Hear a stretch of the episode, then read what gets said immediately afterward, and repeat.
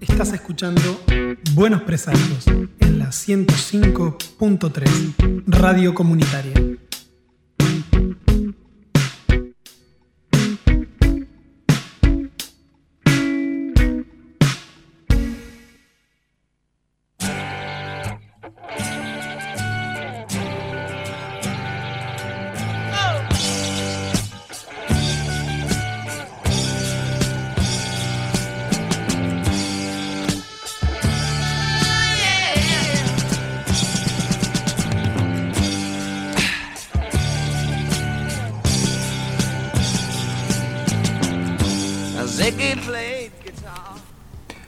Muy buenas tardes, hoy sábado 31 de julio del 2021 retornamos a Buenos Presagios, les habla Pablo Pérez, ¿sí? acá a mi derecha Bárbara Barlamas, ¿cómo estás Bárbara? ¿Todo bien? Muy bien. ¿Sí? Contenta. Bueno, estamos de vuelta en las tardes del sábado y acá el señor Juan Pablo Antonio Simonetti, ¿cómo va amigo?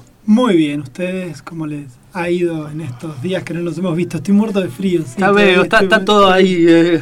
Me destemplé en casa trabajando y vine medio, med- medio congelado. Y, mm, más importante aún que nosotros tres, el señor Lautaro Enríquez en la operación técnica. Lautaro que viene sosteniendo la radio desde hoy a la mañana acá. Estuvo primero en el Grito de la Tierra hasta hace un rato con Pablo. Y ahora lo tenemos acá, sigue operando Lautaro. Y Lautaro está haciendo que todo esto salga al aire y ustedes lo escuchen por www.radiosudaca.org o en el 105.3 de su dial acá la gente que esté entre Leu, Rawson, Playa, Gaiman y todos esos lugares donde llega Radio Sudaca, todos amplísimos lugares. Quien, quien lo haya estado por playa y quiere poner la radio lo va a escuchar perfectamente. Cosa que hasta hace un año atrás por ahí no pasaba. Cuando tuvo alguna. cuando la radio empezó a recuperarse, hubo algunos arreglos técnicos que se hicieron. Sí, ahora llegamos a todo el valle, todo el Virge. Sí, me han comentado que entre Dolamon y 28 están llegando ahí en la zona de Chagras. Mira qué bien. ¿Mm? No, no, no paramos de crecer. ¿Viste? No paramos de crecer. Bueno. Eh, Bar, ¿querés recordarnos las líneas de comunicación? Por supuesto. Para comunicarse con nosotros, comuníquense con nosotros, por favor. Tienen el número de teléfono 0280-423-9447 y nos pueden seguir también y comunicarse con nosotros a través de las redes sociales. En Facebook, Twitter e Instagram estamos como Buenos Presagios. Bueno. Tenemos para hoy, ¿sí? Vamos a hacer un agradecimiento importante, libros que nos han llegado. A ver, Siempre escuché, siempre me, dio envidia esa cuando decía, cu- cuando decían en, en la, en la radio, en algunos programas, las cosas que nos han llegado, que nos han acercado. Bueno, ya podemos decir que Editorial Rapdomantes nos ha acercado algunas cosas y entre una de esas, sí, tenemos eh, un ejemplar de New Jersey queda lejos. Último programa de allá de... eh, sí, último programa allá lejos hace un tres semanas atrás. Tres semanas. Hablamos con Fede Velasco, ¿sí? amigo de la casa, y Fede nos contó sobre su libro, New Jersey queda lejos, y la gente del Rapdomante se comunicó con nosotros y dijo, bueno, ¿quieren uno para regalar? Les mandamos uno. Y nos mandó un ejemplar de New Jersey queda lejos, junto con Felicidad de, de Dam- Damián Connelly también, El sueño es eterno del Gordo Mario, y Esquizomedia, ¿sí? que Esquizomedia es de eh, Maximiliano Falcone. ¿Sí? Esos libros, bueno, esto vamos a, esto primero vamos a leerlos y también van a tener, vamos a ver qué hacemos con ellos. Y después. recordemos que también Santiago Kammerbeck, que estuvo charlando con nosotros hace un tiempito, también nos mandó cosas de regalo de la editorial que también tiene él y que todavía no hemos puesto a disposición de Primario, Primario Ediciones y que todavía no hemos hecho nada porque mm, estamos viendo cómo lo vamos a regalar. Y aparte porque está tan bonito también la edición de todo eso que estamos pensando seriamente No en chorearlo, claro, impunemente. Eso es que- Pero bueno. en, que- en quedarnos con ese obsequio. Si alguien quiere, claro, si alguien quiere también conseguir cosas de Primario Ediciones, que busquen por Instagram primario.ediciones o en Facebook arroba primario ediciones. Así no lo tenemos que regalar esto y nos lo quedamos nosotros, digo, no jodamos. Pero bueno, también un abrazo y un agradecimiento a Santiago que nos lo dio allá lejos y hace tiempo y lo venimos haciendo. Quedó, sí, Sí, quedó fue hace- quedando también problema de la pandemia, ¿no? Que no podemos juntarnos nunca, nunca eh, en vivo para poder hacer el regalito como corresponde. Pero bueno, eh, hoy vamos a- sobre el final del programa, sobre el final de Buenos, vamos a regalar un ejemplar de New Jersey Queda Lejos. Quien quiera participar tiene nuestras redes sociales, se anota en, eh, en la publicación que hay en Instagram desde ayer o en Facebook. ¿sí? Y ahí vamos a, de, a partir de ahí vamos a hacer el sorteo. Ya tenemos varios eh, que se han anotado, veremos desde dónde, hacia dónde tenemos que mandarlo. Eh, si tenemos que mandarlo acá a Trelew o no, lo gana alguien de algún otro lado del coso, que bueno, se lo mandaremos de todas formas. Me dicen acá que estamos pasando al aire porque no están saliendo por la web. No estamos saliendo por la web, le vamos a mirar a nuestro técnico que hace el famoso gesto de no tengo la más remota idea. Eh, y nos dice que no tiene acceso a la web. Bueno, eh, vamos a ver qué está pasando, a ver si lo podemos solucionar. Bueno. Eh, eh, mientras tanto, sintonicen nomás, no queda otra. Por 105.3. 105.3 como siempre. Y bueno, ¿y qué vamos a tener en el programa de hoy? ¿De qué vamos a charlar? ¿Y con quién vamos a charlar? Bueno, vamos por partes. Tenemos noticias en el día de hoy, como siempre. Eh, íbamos a tener a Sofía Moyano, pero no va a poder ser porque tiene esta costumbre, esta mala costumbre que es trabajar. No, yo no entiendo, es la- lamentable, pero bueno, le salió una changa de último momento, no sé cómo tenía que estar filmando, así que bueno, nos deja, nos deja por este sábado hasta el próximo. Así que bueno, eso no, pero tenemos la entrevista con Leo Sandler, un historietista argentino muy renombrado, que, tiene muchas publicaciones, así que vamos a estar charlando con él. Vamos a tener eh, un blog, la obra de Néstor Frenkel, acá un documentalista y director de cine que trajo Pablo. Y Que ya varias veces cuando charlábamos recomendé que miren Los Visionadores, que bueno, también Gastón recomendó muy fervientemente Los Visionadores eh, en sus reseñas. Y, y bueno, ahí escarbé un poquito más, me puse a buscar algunas cosas de Néstor Frenkel y muy, muy interesante su obra y da para charlar mucho. Bueno, y eso va a ser el programa de hoy. Un programa que va a ser relajado en algunos aspectos, más tranquilo. Arrancando. Arrancando, claro, arrancando, porque además este segundo cuatrimestre se viene ATR, a- ya con esta ola delta de COVID, más que abrimos todas las escuelas este cuatrimestre, así que vamos a ver cuánto tiempo vamos a estar sin estar contagiados de algo. Exactamente. Eh, Así así, que que veremos. Eh, ¿Cómo llevaron las vacaciones? ¿Qué hizo Simonetti? ¿Descansó?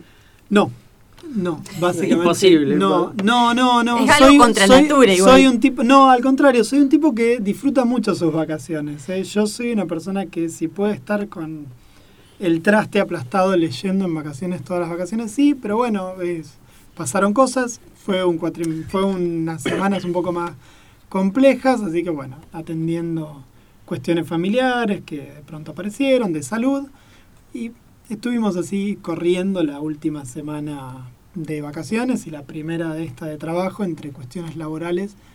eh, adquirí- he ingresado a una nueva a una nueva tarea, cambié de laburo con algunas cosas, así que también acostumbrándome a este nuevo trabajo, sumado a las cuestiones de salud, mi hija que anduvo un poco pachucho esta semana, así que bueno, la semana anterior también acompañando gente querida, así que bueno, ahí anduvimos. Ah, poco leyendo un ratito cuando se podía, mirando, quizás aproveché a mirar un poco más de, de tele o de, de tele, por Dios, ese objeto que ya está junto a tierra en mi casa, de, No, no, no, no, de- es en la co- computadora, claro, sí, es una costumbre. Es una costumbre que no.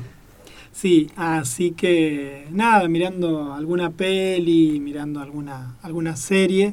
Miré, miramos completo la serie de He-Man nueva, como para sufrir. Sí, esa yo la vi en un par de.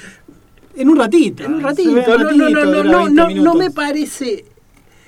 Es una serie muy básica Sí. que está para divertirse. No me parece buena. No me, no me parece la gloria que muchos dicen, ni, Ni la porquería ni, más ni es una porquería, pero tampoco es algo que a mí particularmente me haya gustado.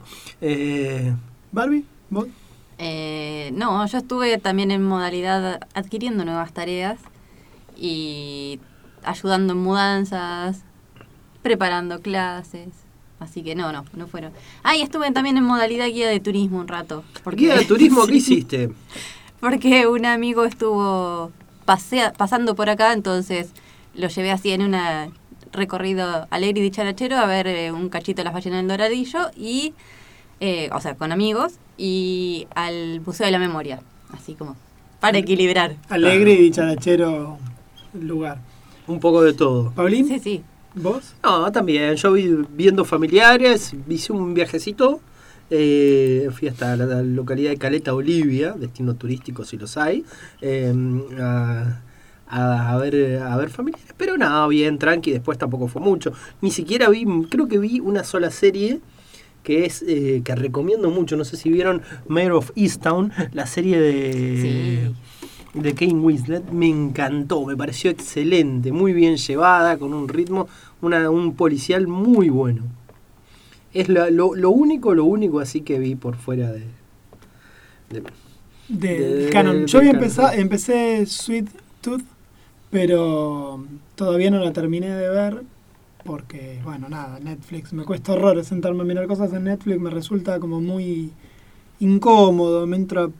No sé por qué me resulta incómodo, es una plataforma que me molesta. Prefiero torrentear y mirarlo por torrent o por Cuevana que por Netflix. Y sí lo que vi fue la nueva película de animación de la gente que hizo Spider-Verse, que ahora se me fue los Michael y the Machines. Los Ah, sí. Mitchells Los versus, Mitchell versus, las máquinas. Las sería. máquinas, exactamente. Vi esa en como cuatro partes, la vi en tres, cuatro partes y la terminé viendo. Es un Fantástica. techado de emoticones. A mí me encantó, me pareció súper interesante varias cosas, pero bueno, te- con Gastón estuve ahí, lo estuve incordiando, mandándole Lo che- mensajito. De con hecho, lo eso. charlamos con Gastón acá. Sí, sí. Sí, la, co- la comentó él. Exactamente. Así que vi esa peli que me pareció súper interesante por para lo que vienen haciendo últimamente en películas de animación, ¿no? La que no vi es la última de Disney, Luca. ¿es? Ah, hermosa. Es hermosa. No la vi hermosa, todavía. hermosa. No, no, no digo que no, no, no la vi. No, simplemente digo no la vi. Pero porque no hice, no junté ganas de verla. Lejos de las que más me ha gustado de los últimos tiempos. Sí, sí. Lejos, lejos. sí, muy Y linda. ayer la que empezamos a ver es la última con La Roca, que esta que es una especie de búsqueda en el Amazonas de unas... Jungle Cruise con. Con La Roca. Con- Sí, era- no, pero con Emily Blunt. bueno, Rita, sé Rita. Rita Brataski. eh, A mí siempre me quedó Rita Brataski Sí, del, de Edge of Tomorrow, la película que hace con Tom Cruise. Eh, Bueno, nada, esa. Pero la empecé a ver un ratito y me, me aburrió, así que la colgué, pero Ciro la miró entera y estaba muy contento. Calculo que la voy a terminar de ver en estos días, supongo. Bueno. Eh, vamos a escuchar un poquito de música. Lo que se viene vamos a recordar, porque bueno, en estos días se fue un cantante que la verdad que es un genio, que todo lo que ha hecho ha sido muy lindo. Y vamos a escuchar a Pablo Pandolfo haciendo Canción Cántaro.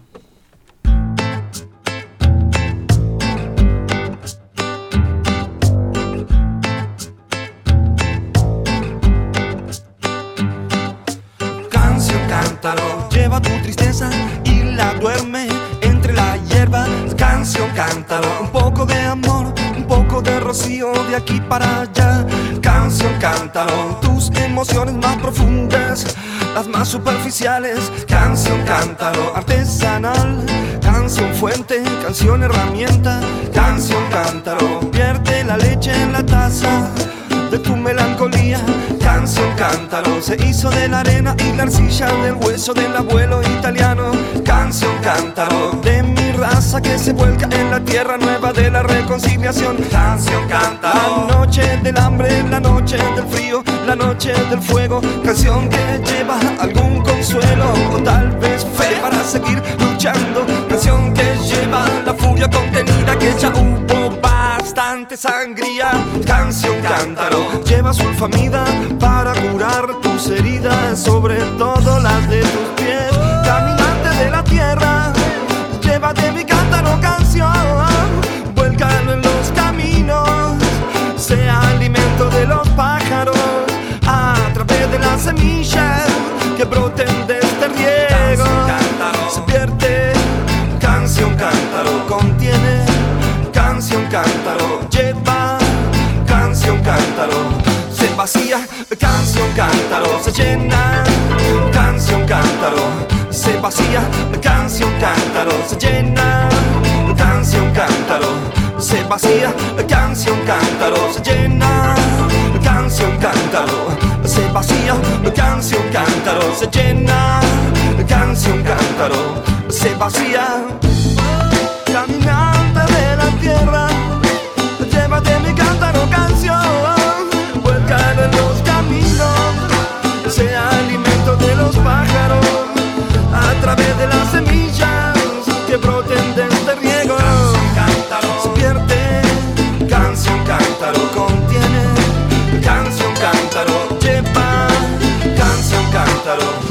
Vacía,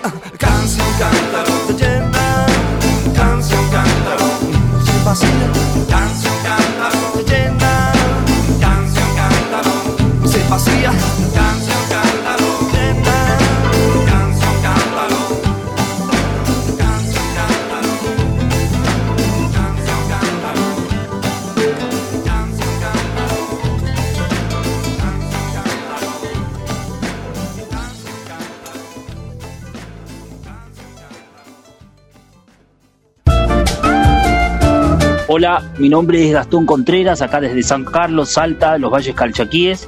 Gracias a Radio Comunitaria Sudaca por transmitir el programa Historias del Viento de Arriba. Dialoga con múltiples experiencias que representan una alternativa colectiva, autogestiva, independiente de nuestra cultura viva y comunitaria.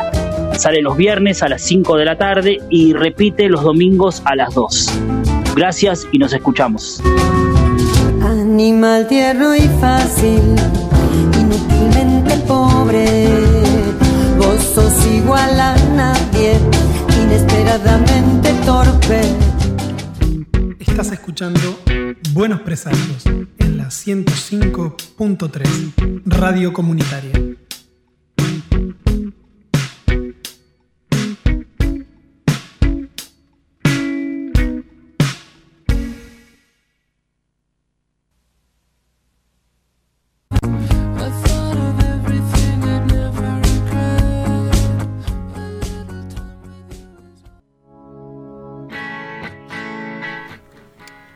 Segundo bloque de Buenos Presagios y arrancamos esta partecita, esta sección de Dígalo con mímica, que es la parte de noticias, donde bueno, nos vamos cabeceando acá entre los tres para ver quién dice alguna cosa primero.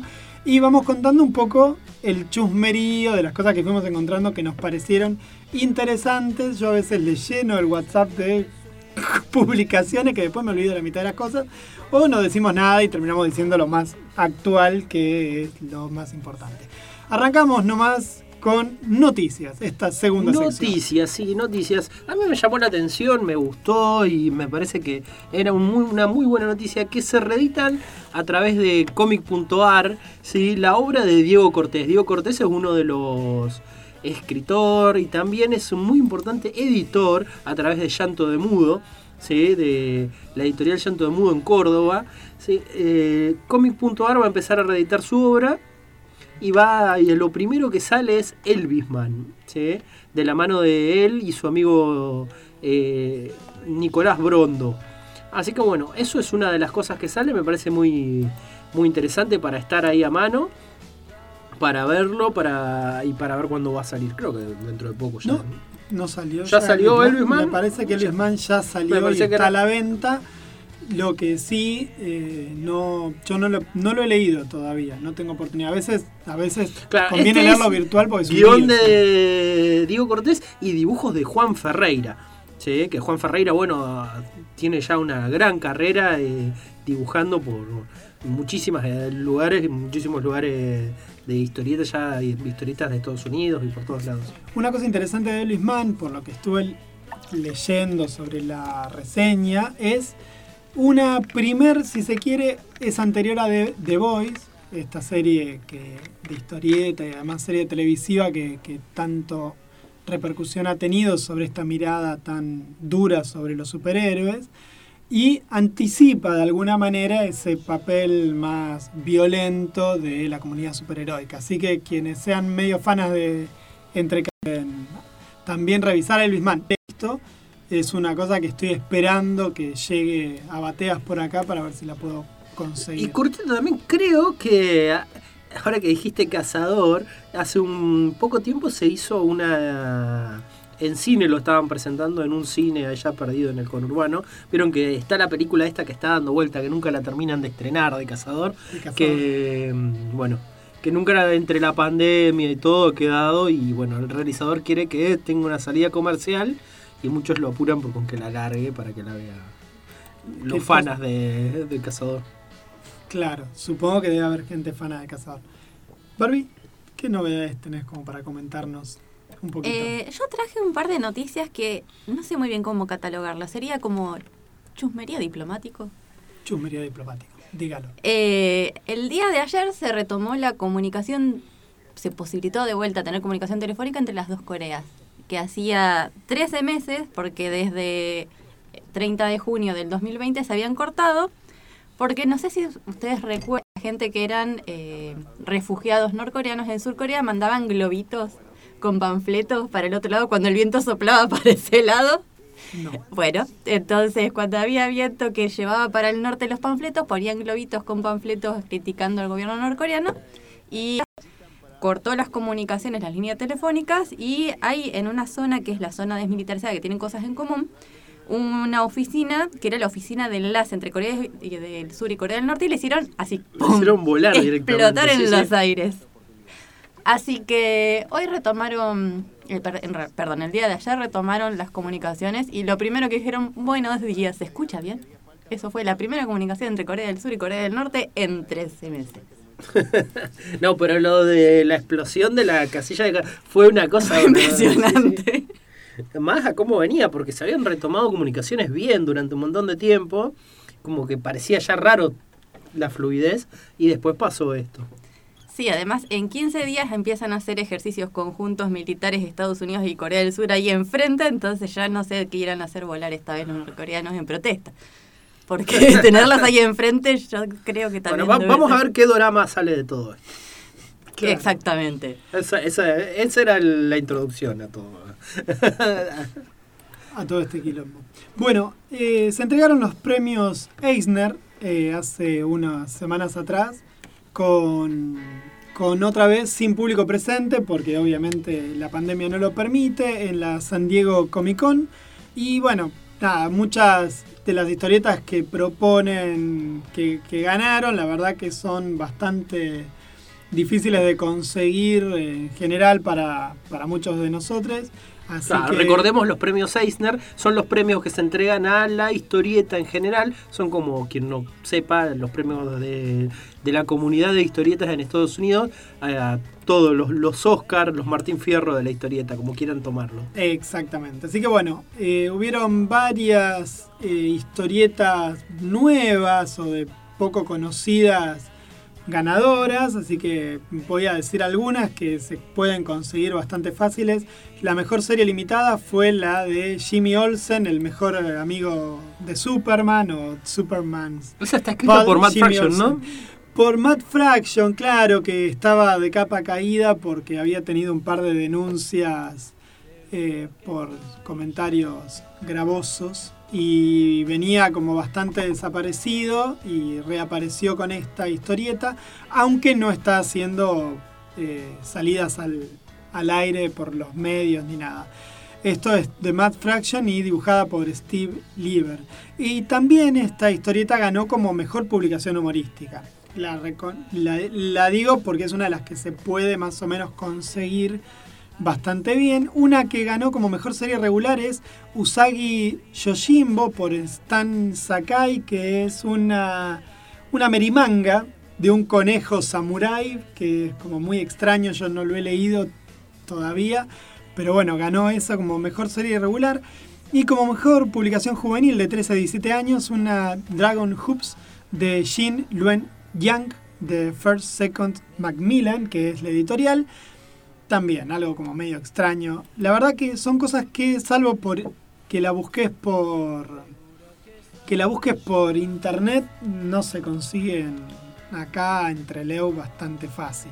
Pero bueno, hay muchas cosas. Mejor guionista ganó James Tinion IV por Something is Killing the Children, que eh, es una historieta como de terror con una onda, con un dibujo muy bonito de una mujer que se dedica a cazar monstruos que atacan a una ciudad y está matando vos, monstruos no. que atacan, que matan niños. En Escuché, había escuchado el nombre nomás, pero bueno, tampoco es que Tinion es justamente un. No, no es un, un escritor que. Él escribe también en el Departamento de Verdad, que también habíamos comentado hace un par de programas atrás, sobre esta idea de que las conspiraciones, si, si hay mucha gente que las cree, se hacen reales. Él está escribiendo eso. Y también escribe Batman, que yo creo que. Nada, yo ni lo leo en Batman, es un desastre. A mí no me gusta. Pero bueno, ganó él también como mejor guionista. Están ahí disponibles quienes tengan ganas de seguir leyendo más sobre los premios Eisner. Van a lugarse y si no la página de Comiqueando siempre lo tienen actualizado. Comento eso. Bueno, bárbaro. Quiero agradecer también a una de nuestras oyentes, a Pato Simón, que eh, ella nos, nos mandó un, un recordado, un mimo fue la verdad, porque eh, durante, ¿hace cuánto fue? Hace unos meses hicimos una entrevista con Alejandro Aguado en el que hablábamos sobre la desaparición del lago Cobuel Guapi, ¿sí? Y cómo quedaba el Muster. Y bueno, y dice, bueno, a medida que ustedes sigan subiendo contenido sobre... eh, co- contenidos que tenga que ver con la... con con Lo lo, ecológico. con lo ecológico, con lo medioambiental, bueno, ahí va- voy a seguir usando ese material. Así que nosotros seguimos buscando contenido y vamos a seguir subiendo cosas así, vamos a hacer preguntas inquisidoras y vamos a ver eso. Importante, eh, bueno, eh, vos estás abriendo la cámara para los dos, ¿no? Estamos compartiendo los dos esta charla. Bueno, eh, como estamos compartiendo esta charla los dos, quiero decirle que eh, cuánto oxígeno eh, le quita realmente un auto, una combustión del auto, eh, equivale eh, a cuántos árboles se necesitan para evitar justamente que el árbol que da oxígeno, indudablemente uno en la montaña, cuando ve realmente que no hay ningún árbol, es que no hay oxígeno. Quiere decir que falta oxígeno ahí en la montaña que vos me dijiste en otra oportunidad. ¿Qué pasa? ¿Cuánto equivale los gases y lo que le quita oxígeno eh, eh, comparado con la cantidad de árboles que haría falta para combatir eh, eh, la combustión de un auto eh, que está obsoleto, como dijiste vos, que tiene más de 120 años, que le quita oxígeno? Esto, Pere, ¿qué, qué le hace Bueno, hacer no, a nuestro operador? No, no sé, hay- hay- Convulsionó el pibe recién ahí este, escuchando esto. Vos, vos- no, no, no, eso, eso era, Siga la era, línea, era- era. era Roberto Giorda- Giordano haciendo una, una reflexión sobre la cantidad de combustible y árboles. No se terminaba de entender hacia dónde quiso llegar, pero se ve que le puso buena voluntad en su reflexión. ¿Qué se supone? Que era Bueno, vamos Giordano a ver, hablando del oxígeno de que consume del oxígeno, un auto. del ¿eh? oxígeno. Del oxígeno. Que y que en lo. Bueno, es importante que sepan entonces que arriba de las montañas no hay árboles porque no hay oxígeno. Porque hay un auto. O algo así. Ah, bueno. Bueno, Pato, podés usar este Pero, material que ahí vamos a seguir buscando material. eh, sí. Claro, en el famoso dígalo sin saber, hable sin saber esta cuestión. Bueno, otras novedades que tengamos, Barbie. Sí, Sigamos un ratito eh, segunda noticia de paparuleses diplomáticas. Eh, con todo esto de las Olimpiadas, ¿no es cierto?, que están siendo televisadas en cada uno de los países por una cadena oficial, ¿no es cierto? Normalmente hay un canal que agarra y televisa completamente porque paga los derechos. Bueno, en, en Corea el canal NBC fue el que puso toda la taraja y dijo, yo lo paso. Y durante la apertura, que es todo el show, toda la ceremonia, que entran todas las delegaciones, se les ocurrió poner así como unos cartelitos interactivos didácticos explicando qué era cada uno de los países.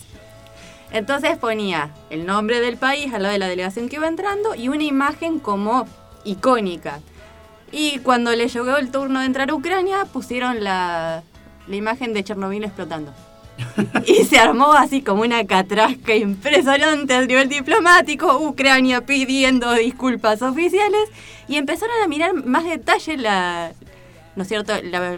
Toda la transmisión que se hicieron y pusieron, por ejemplo, muchas otras delegaciones se empezaron a quejar porque, por ejemplo, Haití pusieron fotos de las revueltas populares, las explosiones, la gente reprimiendo en la calle. Eh, Argentina, una foto de diciembre del 2001. Del 2001, claro. No, por suerte solamente pusieron a Messi Eh, ahí. Claro, sí, o, o marzo del 76, cosas así. Era, se Casi, ve que era. casi. De Rumania pusieron una foto de Drácula. Está bien, no, ya lo, lo asocio lo mismo. De Palestina pusieron una foto del muro. De Afganistán pusieron una foto de un burro que estaba transportando amapolas de opio. De Chad pusieron, porque además había una frase, ¿no es cierto? Le pusieron el corazón muerto de África. Ah, mira vos. Y de las Islas Caimán le pusieron famosas por ser paraíso fiscal y para establecer sociedades offshore. Sacaron lo mejor de todos. De, de todos pero, los países. Está muy bien, está di- muy bien. discúlpame, si a mí me, me- algo que tenga que ver con Isla de Ca- Caimán, yo no podría. te- habría que investigar mucho, me parece, para buscar algo más. ¿eh? Sí, sería difícil, pero bueno, por lo menos pone una postal. ¿viste? Se enojaron, o sea. Y después la última fue las Islas Marshall, que le pusieron anterior territorio de pruebas nucleares de Estados Unidos, aún radioactivo. Una imagen de Motra ahí. de- de- sí, un Godzilla un tendría que haber algo ido. así. Claro, que. Así que se armó todo un despliegue diplomático, tuvieron que mandar cartas de disculpa a todas las delegaciones, lo único que pudieron fue por Haití, porque Haití obviamente en este momento no tiene un gobierno oficial y la, la embajada no está en Corea, así que se lavaron las manos ahí. Pero todavía tienen un par de problemitas y parece que van a tener que pagar una multa así como millonaria. Son una máquina, se cagada esa gente. Pero además fue como una transmisión que dura cuatro horas, así que imagínate todas las máquinas que se mandaron en cuatro horas. Perfecto. Claro, sí, sí, todo lo que pudieron hacer. Yo tengo una un poquito más alegre y dicharachera de noticias, que es una página web que se llama, que es www.loslibroshablan.com, que eh, son entrevistas que hace Daniel Divinsky, di- eh, di- director Sí, sí. De, de La Flor, con distintos escritores y escritoras. Es un podcast, una colección de podcasts de entrevistas a distintos artistas y, eh, argentinos, Agustina Peretti, Guillermo Martínez, María Teresa Andrueto, Guillermo Saavedra, Estaca Parrós, Marcelo Figueras, Antonio Escármeta, que es un autor que no he leído jamás, es, es chileno si mal no me acuerdo. Eh, no, no me acuerdo, no, tengo la duda ahí. No sé. Martín Coan, Ileana Lotterstein, no sé, hay un montonazo, loslibrosheblan.com, súper interesante para seguir leyendo, escuchando, mejor dicho, entrevistas a autoras y autores argentinos, lo vamos a ir compartiendo también ahí. Pablo, vos tenías también un link para compartir por la página de... Sí, eh, un poquito. se está haciendo este fin de semana el SMOF, eh, S-M-O-F, que es el Stop, Mo- Stop Motion Overfest, ¿sí? nuestro festival de Stop Motion. Un festival de Stop Motion que se hace en Sudamérica y que pueden verlo online. Ahí vamos a compartir el, el link. Ahí pueden ver diferentes. Bueno, van a encontrar cortos, talleres, exposiciones, clínicas, un montón de cosas que tienen que ver con la animación y con el stop motion y muchísimas cosas muy, muy, muy interesantes. Mm. Bien, también tengo algo para comentar. En el Centro Cultural por la Memoria va a empezar a partir de mañana a las 17 horas Arte por Santiago 2021 en el Centro Cultural. Sí, una muestra artística en memoria de Santiago Maldonado, de Rafael Nahuel, con memoria y pedido de verdad y justicia. Y la pregunta es, bueno, ¿qué hicieron con Santiago? Eh, quisimos comunicarnos con la gente que estaba organizando la muestra, a ver si se podía comunicar, si podíamos comunicarnos un poquito con ellas, pero bueno, estaban abocados a armar la muestra y no pudieron, pero sí quedamos que íbamos a hacer la difusión de, de esta actividad, cuya página en Facebook tiene la famosa ilustración de Chelo Candia de dónde está Santiago, ¿sí? donde él pregunta, ahora pregunto yo, ustedes dónde están, así que bueno, quienes quieran participar asistiendo al centro cultural, ahí estará a partir de mañana las 17 horas primero de agosto. Eso como porque para ir también comentando una importante, una importante actividad. Bueno, y yo quiero recomendar otra cosa, no sé si es recomendar porque todavía no lo escuché, pero me parece noticia. Nosotros seguimos mucho, hemos hablado acá, hablamos de sus historietas, hablamos siempre de Rodolfo Santulo, que es un escritor eh, Crítico. crítico, hace de todo un poco y todo lo hace muy bien y nos parece en general muy interesante. Bueno, ahora tiene un podcast que se llama Hablemos de cine desde el lejano oeste, en el que va repasando eh, obras, diferentes cosas sobre el cine. En este, por ejemplo, lo- esto lo hace con Pedro Luque, y van a hablar sobre Taxi Driver, que es el último que salió esta semana. Salió el martes 27. Así que bueno, eh, eso, recomendar. Busquen el podcast de Rodolfo Santulo, que es amigo acá de la casa y siempre que se pueda vamos a estar recomendando sus cosas. Una noticia más que también es medio triste, medio triste, no, es triste completa, que murió a los 41 años Paola Suárez, que es una productora audiovisual que entre otras cosas fue la creadora de esta serie policial cordobesa, argentina, que se hizo en Córdoba, La chica que limpia, una serie que estaba muy buena y que ahora se tomó HBO, la sacó a niveles internacionales con un casting que no es argentino y lo están pasando actualmente por ahí. Pero bueno, falleció el domingo pasado a los 41 años, un bajón porque bueno, la serie está muy buena y ella fue una de las de audiovisual de Córdoba, una persona que laburó mucho para mejorar eh, a, Córdoba de alguna manera, digo, que no sea atomizándola con- eh, y, y limpiando el país de, de cordobeses malos y malas. Pero bueno, nada, estuvo, ella estuvo laburando mucho con la chica que limpia, fue la creadora, una pena porque era una mujer más joven que nosotros, más joven que yo, seguro. Eso por un lado. Y una buena es que echaron a Frank Miller de una convención en Yorkshire, Inglaterra, por eh, su historieta um, su historieta racista Holy Terror y la terminaron, lo terminaron sacando de una convención que hablaba, entre otras cosas, de historieta musulmana, con pers- personas musulmanas, y lo echaron por racista. Porque, bueno, varias personas dijeron, si va él, no vamos nosotros. Así es que, como bueno, cuando lo quieren invitar a Nick acá, salvando las diferencias que obviamente Frank Miller no merece tampoco que lo No, comparen no, con- no, ni siquiera Nick, eso. ni siquiera eso.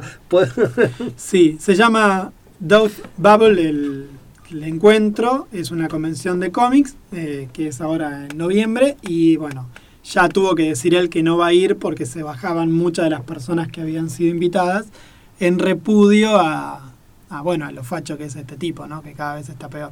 En particular, Holy Terror es una historieta que era de Batman, donde Batman reventaba a palos a personas ah, eh, musulmanas, Musulmanes. solo porque el 11 de septiembre había habido un atentado terrorista. Como no pudo hacerlo con Batman porque era un poquito zafado hasta para la DC Comics, se inventó un personaje que es básicamente una copia y andaba pegándole a la gente por rezarle apuntando a la meca nada más. Un horror total.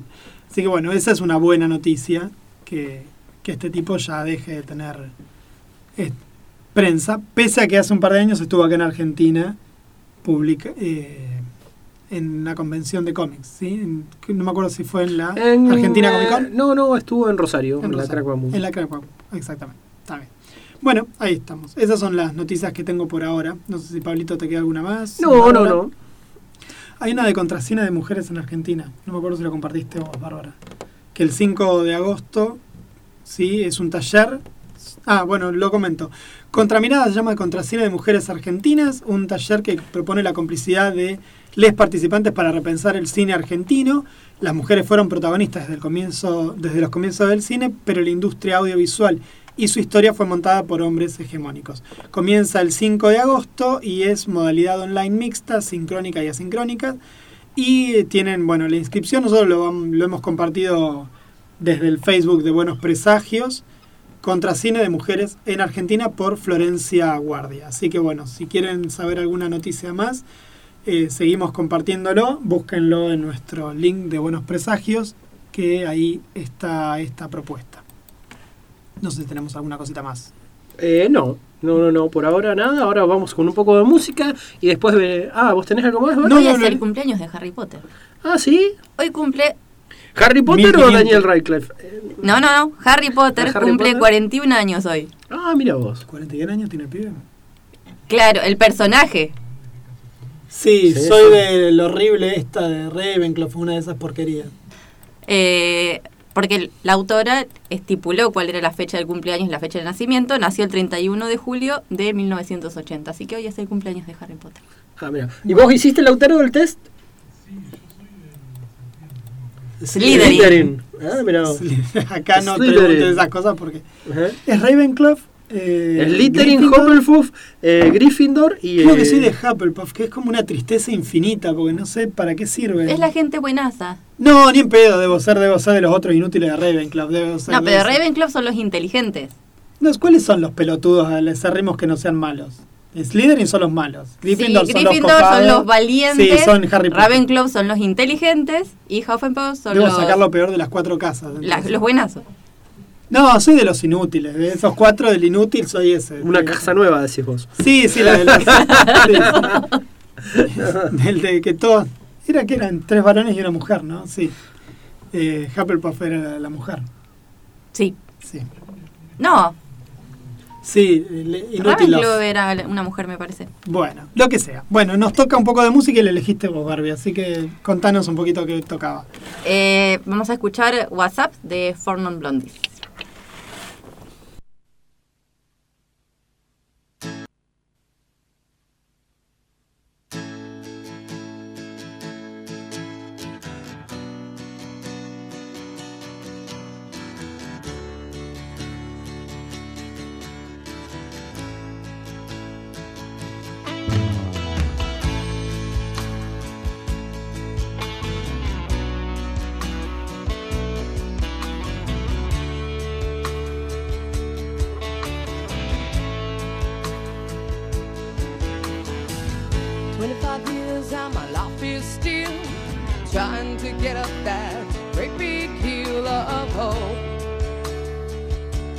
a destination.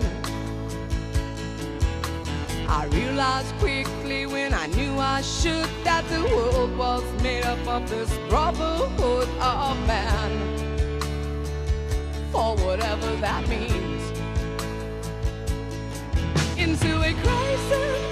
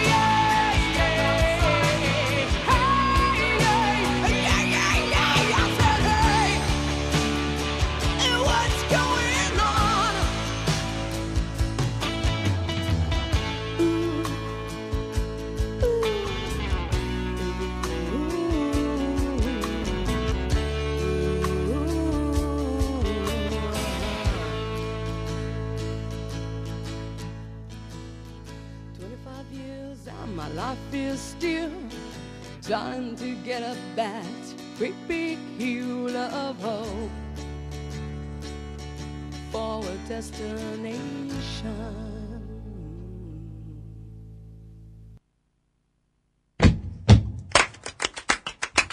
Palabras, palabritas, palabrotas. Es un programa donde las palabras cuentan y cantan. ¿Nos encontramos? ¿Cuándo? Días martes y jueves a las 17 horas. ¿Dónde? En el 105.3 Radio Sudaca FM Comunitaria de Treleu y si no en www.radiosudaca.org.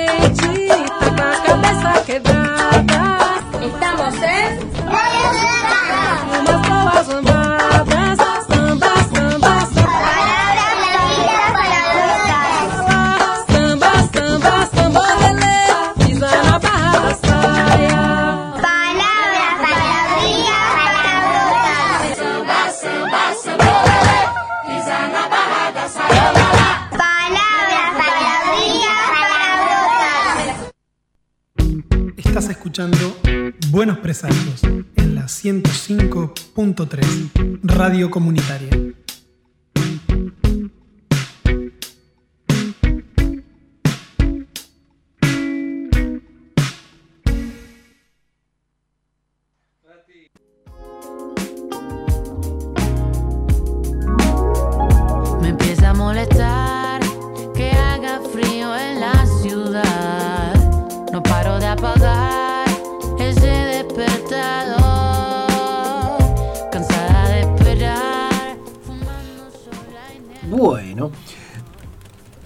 Entramos al tercer bloque de Buenos Presagios. Como siempre decimos, nos pueden escuchar por, la, por la 105.3 de su dial o por www.radiosudaca.org. También está el, eh, las distintas plataformas de, de podcast. Ahí pueden escucharnos en tanto sea iVoox como Spotify, como iTunes, lo que sea. Ahí están subidos también los recortes. Pueden encontrar todo lo que hemos hecho.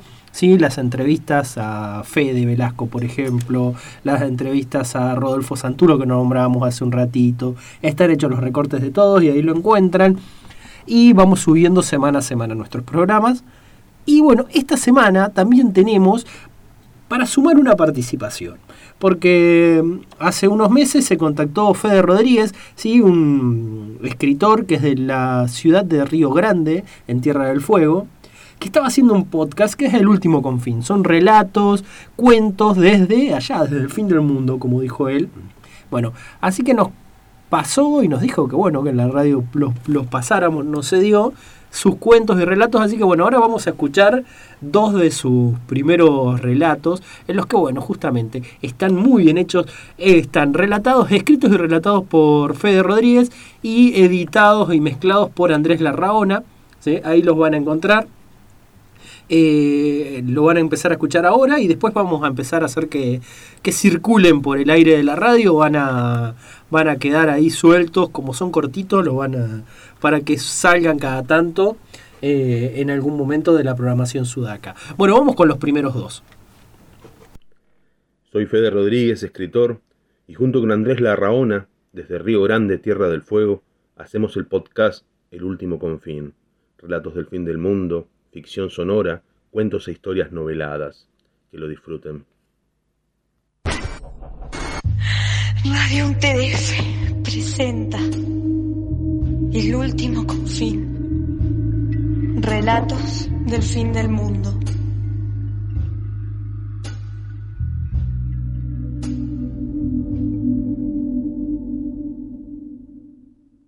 Algunas verdades sobre el Caleuche. El Caleuche es una embarcación fantasma que se arrastra por los mares de América del Sur, dedicado al contrabando de mercaderías y almas. Tiene un aspecto imponente, de gran barco antiguo, lleno de luces brillantes y siempre está acompañado por música de fiesta.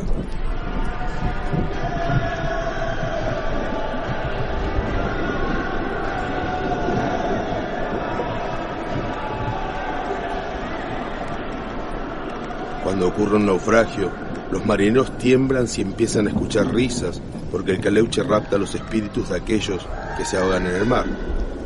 La mayoría de las personas que lo han visto desde la costa quedaron idiotas.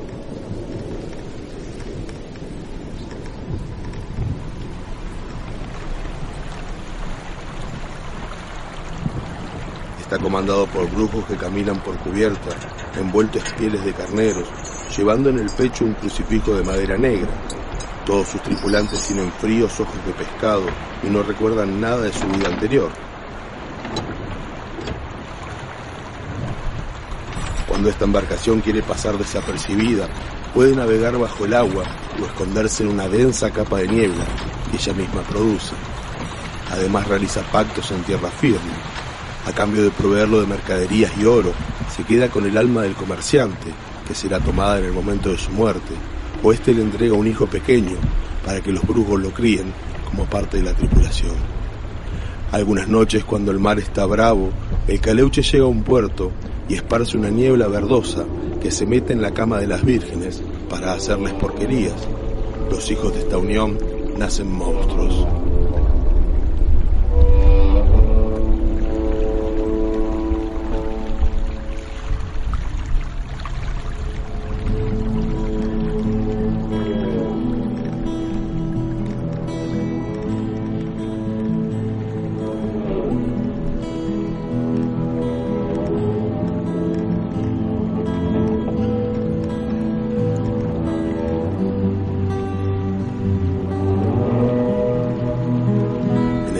Marítimo de Ushuaia, en una botella de antiguo licor, un preso construyó hace muchos años un modelo a escala del barco fantasma. Una vez por año la llenan de pisco para que los brujos no se inquieten.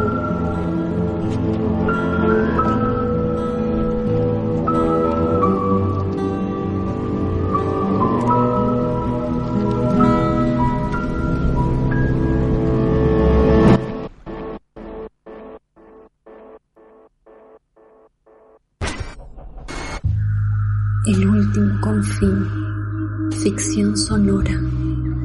Cuentos breves, historias noveladas y relatos de Federico Rodríguez. Grabación y edición Andrés Larraona.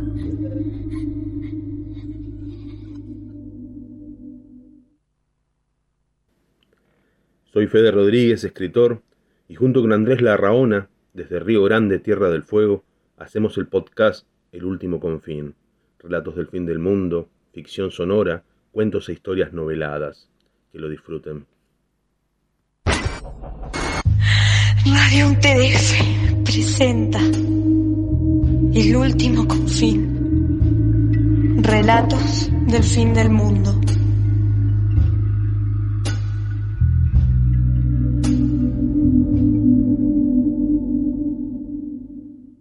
El cariño de los perros.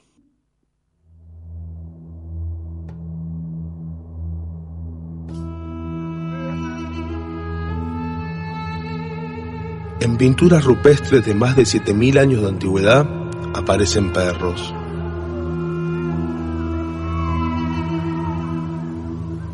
En el antiguo Egipto, cuando moría un perro, la familia guardaba luto.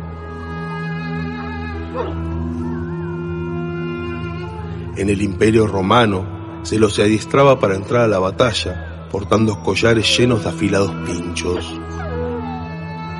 En los Alpes rescataban a los viajeros atrapados por la nieve, brindando con generosidad un trago contra el frío o la mala sed. Siguieron a los hombres cuando poblaron América, desde el extremo norte inuit hasta el extremo sur yagam.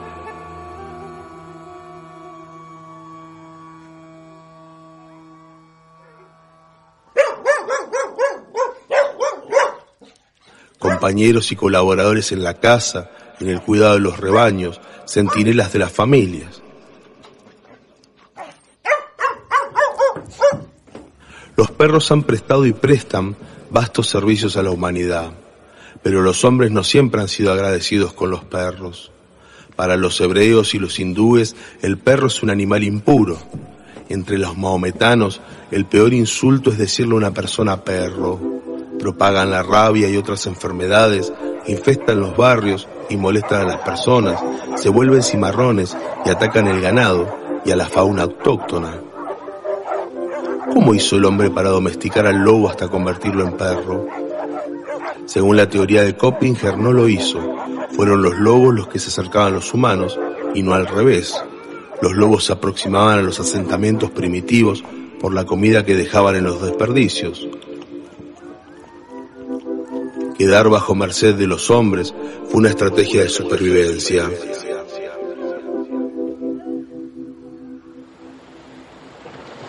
Mientras que los lobos salvajes han sido masacrados y extinguidos en muchos lados, el perro doméstico colonizó casi la totalidad del mundo habitable en compañía del ser humano.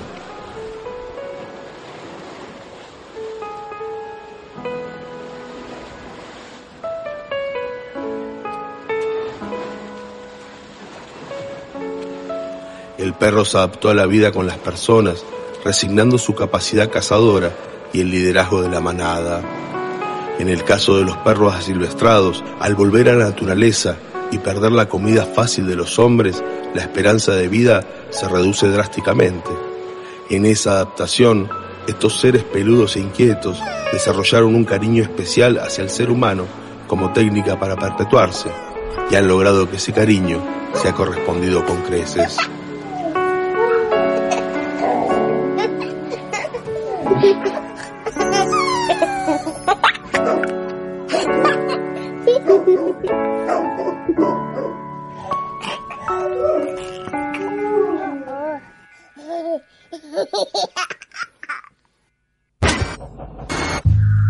El último confín.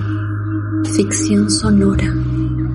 Cuentos breves, historias noveladas y relatos de Federico Rodríguez. Grabación y edición Andrés Larraona.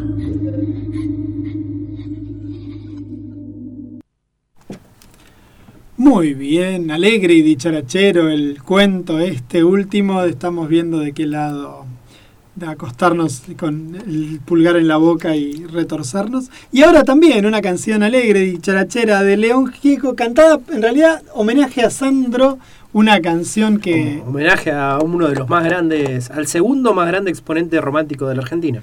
Y rockero, porque en este caso es la faceta rockera la que más le hacen hincapié. León Gieco y Si yo fuera carpintero, homenajeando a Sandro.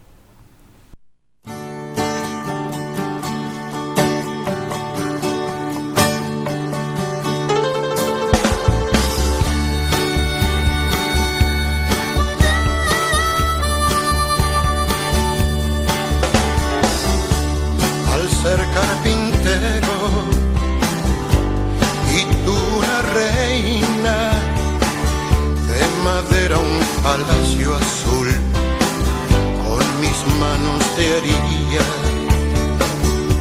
si fuese ingeniero un gran puente haría que conduzca tu alma y lo cruzaría.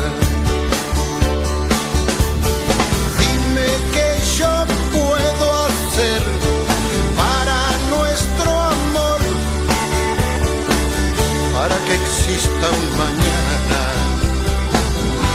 sin pena y dolor.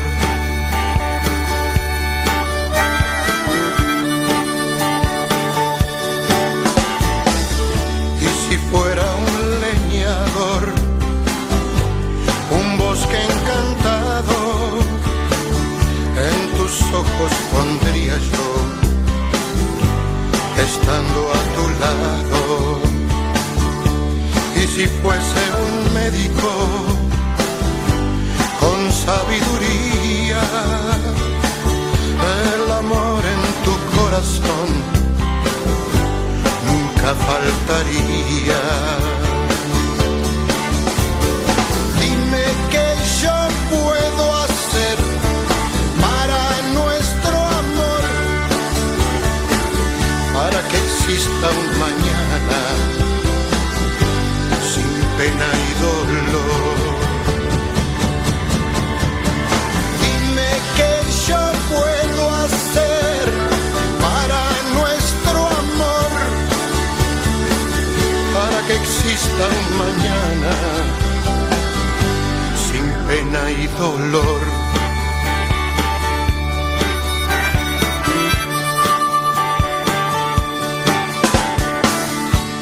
al ser carpintero.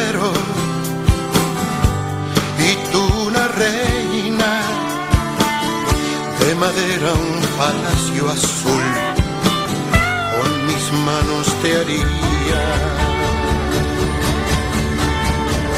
De madera un palacio azul,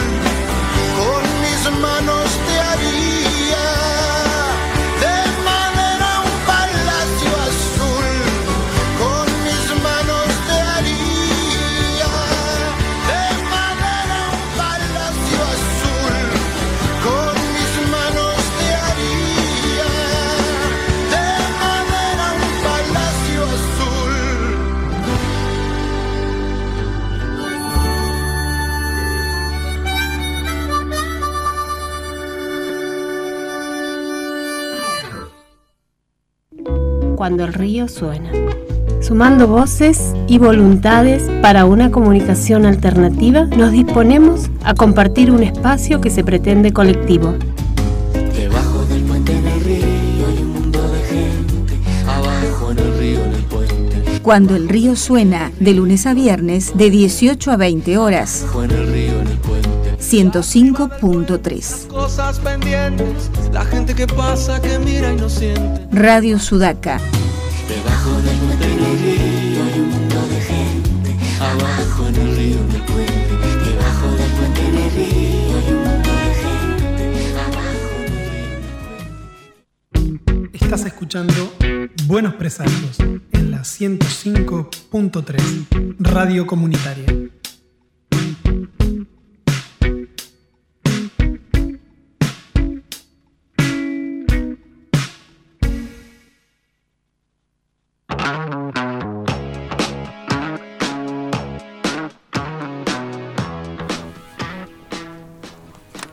Cuarto bloque de Buenos Presagios, hoy sábado 31 de agosto del 2021 en la ciudad de Trelew.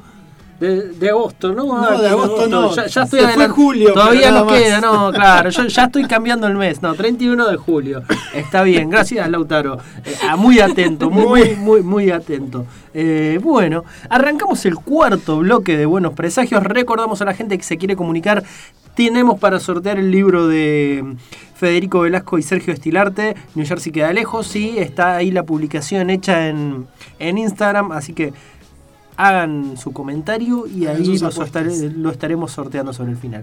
Estamos en este momento comunicados, tenemos la primera entrevista después de la vuelta de Buenos Presagios, después del receso invernal, y estamos comunicados ahora con el dibujante y ocasional guionista, dice eh, la página que tiene de presentación ahí en Hotel de las Ideas, eh, Leo Sandler. ¿Qué tal, Leo? ¿Cómo estás? ¿Qué tal? Buenas tardes, ¿cómo les va? Muy bien. Bien, todo bien. ¿Cómo te llevas con, así, con, con- con esa definición? ¿Está bien dibujante y ocasional guionista? O Está bastante, está bastante bien, pero ocasional guionista casi no soy, más bien soy actualmente un tipo que mete algunas cosas en los guiones que me dan y por ahí las dejan. Más bien. hace, hace bastante que no hago guiones propiamente dichos, me dedico más a, a dibujar, pero sí, cuando la posibilidad se da, puedo llegar a hacer algún guion. Bueno. Bueno, acá estamos con Bárbara y con Juan Pablo. ¿Qué tal, ¿Cómo Leo? ¿Cómo estás? Hola, ¿qué tal? ¿Cómo les va? Muy bien, muy bien. Leo, bueno, contanos un poquito, vamos, vamos por partes. Yo te empecé a conocer como dibujante en una historieta que me parece fascinante y que me parece que estaría bueno también que cuentes un poquito de qué va la cosa, con guion de Rodolfo Santulo, que es Pintamonos, ¿sí? Ajá, que hace muy poquito fue editada, eh, fue publicada en Brasil, si mal no me Brasil, acuerdo. exacto. ¿Querés contarnos un poquito de eso y de ahí después vamos derivando para que nos cuentes un poco sobre tu historia más en general y, Sí, cómo no. y otras Bueno. cuestiones? Sí, bueno, Pintamonos es una historia que empezó con un capítulo, que es el primer capítulo, la primera idea de Rodolfo fue, fue el primer capítulo y después la fuimos desarrollando, que trata un poco de la de, de la rivalidad que tenían entre los muralistas mexicanos, Diego Rivera y David Alfaro Siqueiro. Era una rival- rivalidad real, o sea, ellos en la vida real eran, digamos, no, no sé si enemigos, pero eran estaban contrapuestos por el, por el tema de, de que pertenecían a diferentes ramas del comunismo. Uno era stalinista y el otro era trotskista. Eh, perdón, leninista y trotskista. Este, y comienza con una anécdota real del libro que es cuando Trotsky se exilia en México, en la casa de Frida Kahlo, eh, el muralista Alfaro Siqueiros arma un grupo comando, se mete en la casa, reduce la guardia y ametralla el puerto donde estaba Trotsky con la esposa. Sin herirlo y sin, obviamente sin matar a nadie, pero igual fue una especie de advertencia. Eh, eso es un hecho real. Rodolfo toma ese, ese hecho real y imagina que luego este, Diego Rivera, muy enojado, lo cita a un duelo con pistolas a, a Siqueiros porque no es de hombre ametrallar a, a, a un, a un anciano, digamos. Entonces, bueno, eh, toma lo, lo que tiene de bueno es que toma ciertos, cier- ciertos hechos reales y los empieza a desarrollar de una manera bastante disparatada porque tiene mucho humor, pero siempre este, con una pata en lo que sería la, la biografía real de los personajes. Y a partir de eso, después se nos ocurrieron un par, se, les ocurrió, se le ocurrió a Rodolfo un par de capítulos más, avanzando en el tiempo. Eh, el siguiente capítulo tiene que ver con Trotsky ya muerto y Frida Kahlo haciendo de una suerte de detective privado. Este, luego el otro capítulo es, investigando los dos, nos dimos cuenta de que Siqueiros se había exiliado en Argentina y termina pintando un mural para Natalio Botana, que era un magnate de las comunicaciones de acá de Argentina. Acá nuestra Y ese compañera que es de historia hace que sí con la cabeza porque el dato... No, es que lo, justo estaba, dur- estuvo durante un tiempo en exposición en el Museo de la Casa Rosada. Exacto, Cre- tengo entendido que todavía está, no sé si lo han sacado. Creería que sigue estando ahí. Sigue estando ahí porque Sí, sí. el- el- el- la historia del mural en sí es muy curiosa porque Siqueiros era un, era un pintor de- del pueblo, digamos. O sea, él lo que hacía con el muralismo era sacarlo justamente de, los antros eh, de, de cultura y llevarlos al pueblo como una manera de, de protesta. Y cuando viene a Argentina y se queda medio varado porque fue un escándalo el tema de las de la de las conferencias que dio, Botana le ofrece pintar un sótano, o sea, termina pintando para un millonario en un sótano privado, lo cual es bastante raro. Estos son mis Luego- principios, si no les gusta tengo otros, a lo Groucho Marx, una cosa así. Exactamente, diría Groucho Marx, exactamente.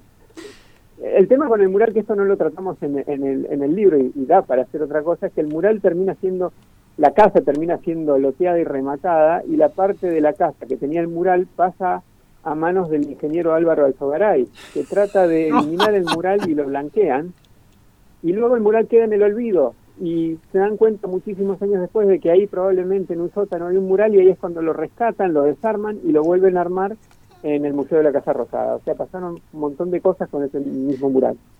Y todo eso investigando para hacer pintamonos. digamos. Claro, claro. Sí, sí, sí. Lo, lo que tenía Pintamonos desde que nos fuimos encontrando a medida que investigábamos, con que cada personaje que tocaba la historia, esta, este- esta línea histórica, cada personaje en sí era para hacer un libro prácticamente. O sea, todos los personajes estaban involucrados política y socialmente entre sí, cada uno metió algo en la historia, en la historia grande, digamos, no solo en la historia del libro. Este, eso era muy interesante. Y en la última parte del libro es cuando ya muere Frida Kahlo, en el funeral de Frida Kahlo, que pasan un par de cosas totalmente ficticias, que no, no fueron así, pero bueno, no hacen que cierren nuestra historia. A mí me hace poquito leí un manga de Shintaro Kago que es La implacable invasión mongola, donde transgiversan totalmente la historia y es un poco en esa en esa idea, ¿no? Sin llegar a un absurdo Sí. tan grande como, como pasa en este manga.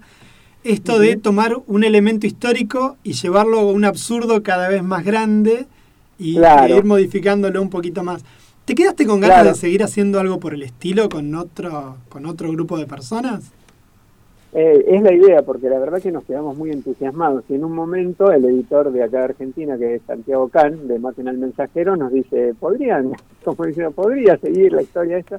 Y con Rodolfo nos pusimos a pensar y la verdad que da para hacer personajes que han quedado, que, nos gustaron mucho. Por ejemplo, un personaje que aparece incidentalmente en la tercera parte es Blanca Luz Brum, que es uruguaya, que es- de por sí es un personaje, como digo, para hacer un libro aparte, porque eh, estuvo en México, eh, se casa con Siqueiros, viene a Argentina cuando viene con Siqueiros a hacer el mural, lo abandona por el dueño del mural, por Botana, y Queiro se vuelve solo. Ella se queda acá y luego termina militando en el peronismo de Perón, de la época de Perón, y ella termina sus días en una isla de Chile donde suponía que había un tesoro y termina sola en una isla tipo Robinson Crusoe buscando un tesoro que nunca existió. O sea, es un personaje muy particular y la verdad que da para hacer una historia más, un capítulo más con ella realmente. Y, bueno, y entonces ahí ya va, por ese camino va la- el futuro de Pintamonos. Eh, y podría ser, también podría ser con Chabela Vargas, que es un personaje que nos gustó mucho y también aparece incidentalmente, y, y retomar algunos de los que ya estuvieron, como Frida Kahlo o Rivera. Esa es la idea. No, sí, increíble el personaje de Chabela como para hacer eh, muchos Sí, volúmenes. también. eh, También, también. y, sí, y- y tenés idea si va a ser eh, reeditada, si todavía se puede conseguir Pintamonos por Mate el Mensajero. Yo debo reconocer que a mí me la terminó regalando un amigo nuestro, Mike Wayne, porque tenía muchas ganas de leerla y me dice, yo la tengo, me la pasó y, y- y la tengo ahí, en algún momento tendré que devolverla, supongo, pero bueno, no sé, el- que se joda. Pero la pero bueno, ¿tenés idea si se consigue, si la van a reeditar? Porque hay veces Sí, que sí, se sí. consiguen difíciles, se ponen difíciles. Para poder devolverla. Para devolverla, claro. Actualmente se consigue, ¿eh? actualmente se consigue Pintamonos, todavía queda de, de la edición original, este, hasta donde tengo entendido. Eh, se viene con pandemia y todo, se, viene vendiendo bastante bien, se viene moviendo a pesar de que no hay eventos y, nada más dependemos de, de lo que la gente compra en librerías y sin embargo sí se sigue, se sigue vendiendo y tengo entendido que sí, que todavía está en stock. Otra de las historietas que hiciste fue una adaptación de la obra de Cervantes, una cosa como muy extraña que, que publicó Editorial Mojito con el Centro Cultural de España. En algún momento charlamos con Alejandro Farías aquí en el programa Ajá. y hablamos un poquito de eso. ¿Cómo fue adaptar una la obra de Cervantes? ¿Qué, qué te pasó Eso con eso? ¿Cómo sí. fue que llegaste a eso también? Porque en realidad a nosotros nos llama Alejandro Farías, que era el que estaba coordinando toda la toda la antología, que es, como bien dijiste, encargado por, eh, por también por el Centro Cultural de España de Buenos Aires. Y la premisa era adaptar las novelas ejemplares de Cervantes, de los de las que yo tenía una idea muy somera. Yo sabía más o menos de qué se trataba y había un par de novelas que sabía muy por arriba cuál era la temática. Entonces la idea era adaptar esas novelas a un a, a- a- a- la actualidad, digamos, o sea, al tiempo actual. Eh, a mí me tocó hacer equipo con Diego Cortés, que es un guionista ya fallecido de, de la Sí. provincia de Córdoba, acá Argentina, que con Diego se había trabajado muchísimo. Sí, ahora te Así vamos que- a preguntar algo de eso también. Sí, ah, bueno. Y bueno, y Diego tenía una, una, una vena humorística muy afilada, a mí me gustaba mucho el humor que tenía, y a él se le ocurrió, digamos, digamos, el, el guion que nos tocó a nosotros era tan, tan fuera de tiempo, o sea, incluso al día de hoy tan políticamente incorrecto, que era, si lo hacemos en serio, esto queda mal, vamos a hacerlo en broma, como si fuera una especie de telenovela, como que estamos viendo una telenovela barata de, de la tarde. Una Rosa de Guadalupe un ahí. guion así. Yo, ¿cuál, ¿Cuál fue la que te tocó adaptar? Contanos eso. La fuerza de la sangre se La fuerza llama. Yo esa no La la, había, fuerza de la sangre. no la conocía, yo me enteré ahí en la, en la historieta que existía. Yo también, ¿eh? Cuando, me, cuando me dieron el guion dije, pero esto que es, era una cosa, para mí era una cosa políticamente inmirable, o sea, eh, digamos, todas las, las novelas de Cervantes para la sociedad de la época daban como si fuera una enseñanza moral de las cosas que pasaban, ¿no es cierto? Ahora, las cosas que pasaban eran terribles, entonces la enseñanza moral eran como muy muy enseñadas a lo bestia, digamos. Claro, hay una de, de, de una chica que termina en un convento eh, que para no casarse Sí. con el marido, que era un tipo grande, una, una cosa tremenda. el- Sí, el sí, lugar. bueno, y, hay algunas cosas muy ocurrentes que hicieron, por ejemplo, dos uruguayos, Roy y Maco, eh, adaptaron una historia, todas las historias aparte tenían que ver con, con mujeres raptadas, abusadas, era bastante denso. Y a ellos se les ocurrió que en vez de una mujer iban a hacer una moto. Era una guerra entre pandilleros que se peleaban por una moto. Y eso quedó muy bien. La, la idea, la verdad, estuvo muy, muy, muy, muy buena la, la, la vuelta que le buscaron. Sí, y vos recién hablabas de Diego Cortés y ahora se está por reeditar, o por lo menos a Santulo se le escapó el otro día en un comentario, La Pasión con, Exacto. Hernán, con Diego Cortés. Eh, Sí. ¿Querés contarnos un poquito de eso? ¿Cómo es esto de, re- de tan- volver a sacar? Recién Pablo hablaba de la reedición de la obra de Diego Cortés. ¿Cómo, ¿Cómo llegás a, a dibujar esto con él? Y bueno, ¿y cómo va este proceso de reedición? ¿Cómo no? Sí, bueno, yo a Diego lo conozco desde los fines de los 90, de cuando empezamos a, a circular en toda la parte del circuito de, de eventos que se hacían en Argentina y también en Uruguay de, de historieta independiente, porque era lo único que había, y ahí nos conocimos con Diego, que Diego era un guionista muy, muy prolífico y aparte tenía una de las editoriales independientes que más títulos ha sacado en Argentina. Sacaba muchísimas cosas en diferentes formatos y él tenía una, una amplitud como, como, como editor que permitía que entrara desde poesía hasta cosas experimentales hasta historietas más formales. Y en, una, en un momento él ya quiere que la editorial empiece a tener un poco más de, de, cara de editorial más seria, digamos. Entonces se le ocurren hacer, hacer novelas gráficas un poquito más gruesas. Él ya tenía un par hechas que eran muy lindas. eh, y hace una con el, con el dibujante Nicolás Sánchez Brondo, que se llama El Séptimo Círculo, y al mismo tiempo me hace el guion a mí para La Pasión. Eh, que son, las dos son novelas muy, muy densas. Un tiempito después sale una con el dibujante Agite que se llama El Pasado, que también son muy melancólicas y muy densas. En el caso de La Pasión, eh, eh, creo que es la novela, la, la obra más grande, más larga que tengo yo dibujada, que son algo de 80 páginas. Este, a mí me gustó mucho hacerla, me costó hacerla porque es bastante dura y incluso hice hasta 15 páginas y no me gustaron y las redibujé, pero yo sigo conforme con esa novela, o sea, la miro hoy en día y me parece que, que tiene mucha sustancia. Y a mí me parece, siempre me parece muy bien que la obra de Diego se reeditara porque vale muchísimo la pena lo que hizo al día de hoy. Y bueno, eh, la gente de comic.ar con Tomás Cochola como editor, decidieron armar una subcolección, digamos, que se llama Llanto de Mudo, donde ponen las obras más importantes de Diego. Y una de las que van a editar ahora es La Pasión. Sí, sí. Bueno, cuando veíamos, me acuerdo de cuando pasó lo de Diego, fue como, un- nunca vi eh, al ambiente tan... eh, te- Entristecido. eh, sí, tan entristecido y fue como, era un, una cosa muy común, todo, todo, todo, todo, todo el mundo eh, estaba muy mal por lo de Diego. Era como que tenía una imagen, eh, pero una gran imagen entre todo, eh, entre todos los círculos de la historieta en la Argentina. Sí, sí, sí, aparte, aparte de que era un tipo muy conocido, era, era una persona que, que estaba muy abierto para cualquiera que quisiera editar. Yo he sido un testigo presencial de primera mano de gente, che, tengo esto, ¿se puede editar? Y sí, se puede editar. Y él editaba, editaba todo.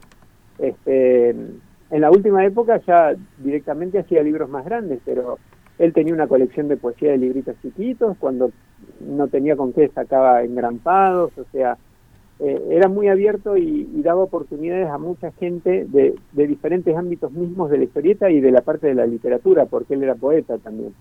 Así que era un tipo muy conocido y muy apreciado, ni hablar de que era uno de los precursores de las primeras editoriales que, que supieron llevar adelante todo el tema de la edición independiente. Y volviendo, yéndonos para atrás acá un poquito, Leo, vos eh, en la historieta, ¿cómo empezaste? Pero no cómo empezaste eh, dibujando, sino cómo empezaste vos como lector y después de ahí cómo diste el salto cuando dijiste, bueno, puedo hacer esto. Ujú. Bueno, como lector, en mi casa de chico siempre hubo revistas Scorpio, de Editorial Record. Siempre, siempre, toda la vida hubo Scorpio porque las compraba mi mamá. Ah, y esa, y esa fue la que me empezó a facilitar cuando yo era muy chico, tipo 11, 10, 11 años, la- las Scorpio como para que yo empezara a ver y a mí me volvía loco. Siempre me había gustado dibujar y ver esos maestros haciendo esas cosas, yo no entendía cómo era que podían llegar a dibujar así, era lo que yo quería. Eh, muchos maestros que por suerte hoy en día tengo el gusto de conocer y de charlar y todo eso. Y después, tiempo más adelante, eh, la parte de superhéroes acá en Argentina no se conseguía, o sea, se conseguía alguna editorial novar o mexicana muy a las perdidas, de, que eran ediciones de los años 60 o 70 revisadas. Sí, esas chiquititas de Novaro. Perfil- Perdón, ¿cómo? Esas chiquititas que había de Novaro, esa, Claro, esas venían las minis. chiquititas y las más grandes, pero eran muy descontinuadas y eran eh, ediciones muy viejas. Y en el año ochenta y pico, Editorial Perfil, acá en Argentina, hace cuatro colecciones. La Liga Sí. de la Justicia, Batman, Superman y Flash, que se llamaba Flushman por temas temas de, de- de derechos, De derechos. que la editorial decidió que se llamara así. Y fue como la primera vez que acá tuvimos algo más o menos a tiro con lo que estaba pasando en Estados Unidos. Nos empezamos a enterar qué era lo que se estaba publicando allá, qué, colecciones venían, qué había pasado, la famosa crisis en Tierras Infinitas, y ahí me encantó toda la parte superheroica, me pude poner al día. Y desde entonces siempre fui lector. De, de- primero de, de Scorpio, luego de superhéroes y ahora ya de cualquier cosa. Ahora ya sos fana de la historieta, digamos. ¿Cómo? Sos fana de la historieta en general. Sí, sí, sí, hoy en día, si soy sincero, hoy en día prácticamente no leo ya historietas de superhéroes. Es muy raro que me, a menos que me llegue algo que me digan, mira, esto está buenísimo, que leo más al autor que al, que al personaje en realidad. A mí hoy en día me gusta muchísimo la historieta de autor, yo soy muy lector de historietas, de novelas de autor, me gustan mucho más. ¿Qué estás leyendo? Eh, así que te acuerdes medio en el aire, ¿no? Medio en el aire, bueno, estoy leyendo eh, que me gustó mucho, Ujú. eh, Giant, Giant Days, también leí. que Todavía no la empecé. Ah, es, es muy linda, es eh, mucho más tranquila. Leí el spin-off, leí el spin-off que de detectives que tienen. Sí, claro, sí, sí. sí. No, no, la verdad son, son historietas que, que, un- que uno las va llevando. Y por ahí agarro recomendaciones, por ejemplo, otra vez Rodolfo mismo me recomendó, eh, el- em, creo que se llama Los Leones de Bagdad. Claro, la de Brian Cabaun, hermosa. Tremenda, sí, cosas así. Eh, o si no, una historieta que descubrí hace no mucho que me gustó muchísimo y ahora vi que la editaron ahora creo que acá en Latinoamérica, que es El Azul es un color cálido, para mí es una historieta increíble. Los amigos de Mercy me- Editorial. ¿Cómo? Los amigos de Editorial Mercy. La Claro, publicaron. Editorial Mercy, es verdad, sí, lo que con los pitufos, exactamente. Sí, sí, está verdad. buenísima Sí, bueno, esa para Los pitufos y van a sacar los Borgia también. ¿Qué cosa? Y van a sacar los Borgia también ahora próximamente. Ah, los Borgia con, de Manara. De Manara. Ah, eso no sabía. Eso no sabía. Mirá la Este- primicia que te tiramos acá en bueno. Buenísimo, sí, porque aparte son obras muy caras. El problema es que cuando llegaban acá, de editoriales españolas, eran carísimas porque todo tapadura, todos unos álbumes muy caros y eran inaccesibles realmente. Y ahora estoy releyendo, por ejemplo, Sandman. Me estoy comprando otra vez la colección entera de Sandman y me estoy releyendo Sandman, que nunca está de más. con la tapa nueva esta que sacaron. Claro. Ah, sí, está Claro. preciosa. Acá Bárbara empezó a leerla. ah, Sí, sí, yo tampoco la conocía y voy recién avanzando lentamente. Ya llegué a la mitad y tengo así como mi ruleta rusa emocional con Sandman. Sí, sí, sí, es que es así. Sandman es, es, como diría un amigo mío, Carlito Sabón, que es dibujante, es lo sublime, está lo hermoso y lo horrible en Sandman, está todo mezclado y a veces te da unas sensaciones muy lindas y a veces te da sensaciones muy feas. Nosotros nunca hemos hablado de, de, de The Sandman acá en el programa. Es uno de los tabúes que tenemos medio... Nunca hablamos de Sandman. Calculo que cuando Ajá. salga la serie eh, charlaremos un poco más. Sí, sí, lo tenemos como, como una especie de tabú. Claro, como comes mucho también, me parece que ningún- una charla en un programa en un ratito no hace justicia a todo lo que Y es la no. obra. No, no, porque aparte es como que eh, hay que hablar con gente que haya leído, digamos, resumir el, el argumento es muy difícil, es muy difícil. Exactamente. Ahora, hace muy poquito sacaste por Hotel de las Ideas Carolo con Ale Farías eh, un humor gráfico sobre un eh, caracol. Caracol. ¿Cómo es esto de escribir? Quiero, una quiero hacer la salvedad que la editorial que lo sacó fue Loco Rabia, que es la editorial perdón. de Ale y Marcos, Sí, sí. y Carcas Ediciones, que es mi editorial. Ah, Mi perdón, editorial. perdón. Me faltaba ese dato. Perfecto, buenísimo. ¿Cómo es esto de hacer humor con un caracol? Y escribir Bueno, eso. son- Del- va, escribir, dibujar. Dibujarlo, dibujarlo. Sí, sí, perdón. O sea, Farías siempre tiene cosas como, tengo una idea, te mando, y uno por ahí hace algo. Y Carolo en su momento empezó, la, la- dibujábamos para nadie, ¿eh? la dibujábamos para nosotros, porque era cómico, eran chistes que se le ocurrían a él y por ahí yo metía un poco la cuchara y armábamos chistes, incluso hay chistes que los hizo también mi esposa Paula, o sea, todos hemos metido un poco ahí porque eran chistes muy raros. Digamos, la gracia de Carolo, que a pesar de que era un caracol que es lento, el, humor es rápido, o sea, es un humor que se lee rapidísimo. La idea era un chiste tipo, tipo chiste de página de atrás de un diario. Y la verdad que ya no me acuerdo para qué lo empezamos a hacer. Lo empezamos a hacer porque nos gustaba, porque salían los chistes y nos parecía gracioso. Y en un momento teníamos muchísimas tiras y le digo, Ale, si hacemos un libro que sea chiquito, donde cada página sea una tira, si hacemos 15 chistes más, tenemos un libro. Hicimos 15 chistes más y salió el libro. Así de- de- Claro, yo pensé al principio que era de alguna publicación de un diario y yo me lo había, digamos, yo colgado de la palmera no tenía la menor idea de dónde, pero veo que no, o sea, no, no, No. hay nadie que se los haya comprado, porque está muy bueno, ya estamos, eh, nada, está muy bueno como idea, como chistecito exactamente de fin de diario. Ahí estamos Claro, compartiendo es que- algunos en sí. Facebook.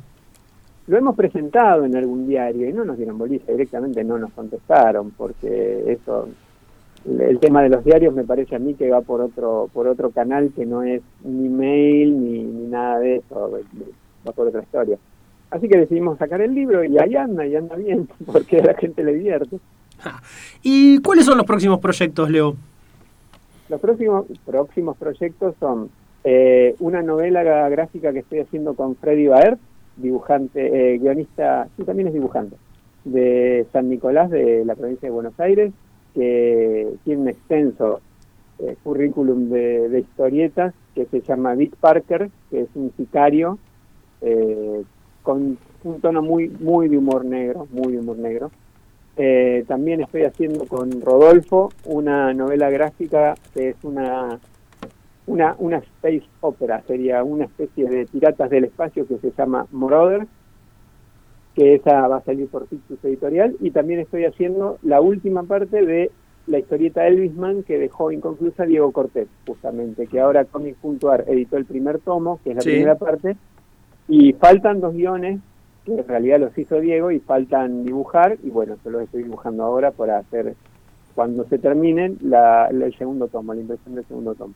Yo voy a decirte una cosita, quiero agradecer a, queremos agradecer a Rodolfo Santulo, que es eh, la persona al cual nosotros acosamos permanentemente para conseguir números de teléfonos y qué sé yo, y él muy amablemente y un poco bajo amenaza nos lo brinda, eh, previo, entonces bueno, agradecerle al aire también eh, esto, porque bueno, entre Hockey y él vamos, vamos con- haciendo la base de datos a veces para hacer sí, el... bueno, aparte sí, los dos te van a dar datos. eh, Bueno, aparte- Son los dos excelentes personas, más allá de que sean amigos de uno. Y, a- aparte Rodolfo tiene alquilado a todos los dibujantes de, de- de Sudamérica, más o menos. Él, Y más o menos. más o eh, menos, sí. saca material y todo el tiempo y está con tra- tra- trabaja con todo el mundo. Es una máquina de hacer Aparte- cosas Sí, excelentes. aparte Rodolfo tiene una tiene pero una es eh, la, la adaptabilidad increíble que tiene. Rodolfo, quiero hacer un libro sobre, por ejemplo, este que estamos haciendo ahora. Le digo, che, yo tengo dos personajes que tenía del año 2000 que no los toqué nunca y siempre quise hacer una historia. En esta historieta que vos estás haciendo, ¿pueden entrar? A ver, mándamelo. Sí, dale, entran. Y ya está. Y Así nomás. tiene que hacer, tiene que haber tal cosa, sí, ya está, y lo hace, y él lo hace, hace y adapta y todo queda bien, tiene un oficio increíble. Y vos también tenés una modalidad de trabajo muy flexible, porque Pintamonos no tiene nada que ver con Raymond, ni nada que ver con Carolo. También tu plasticidad a la hora de adaptarte a lo que te ofrecen eh, las y los guionistas es importante también. No te quites mérito en eso. Bueno, muchas gracias, muchísimas gracias. Pasa que sí, a mí me parece que, que- que uno tiene que medio responder al, al, al tono del guion que le están dando. Si no, no, no, Es como casa de sentido. ahí en Planetary. Eh, Claro, claro. Así. Bueno, Leo, queríamos agradecerte ya hace media hora que te tenemos aquí charlando con nosotros. Es un placer, pero no te queremos tampoco seguir robando tiempo de tu sábado. Queremos No agradecerte muchísimo tu tiempo y el espacio y seguramente comprometerte para cuando tengas nuevas producciones poder molestarte y que nos cuentes un poco sobre ellas. Pero cómo no, en serio, va a ser un gusto. Realmente es un placer la charla. Bueno, muchísimas gracias, Leo. Bueno, Muy amable, muchas gracias. Gracias, Gracias a, a vos. vos. Bueno, estaba con nosotros Leo Sandler, historietista argentino, charlando con nosotros y ahora pasamos un poquito a la música, peces en el mar, Pablo. Sí, las ligas menores.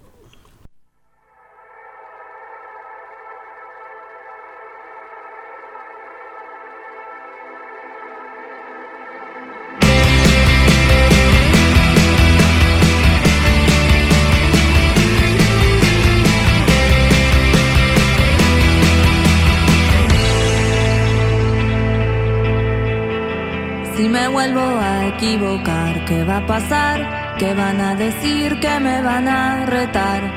Si me vuelvo a equivocar,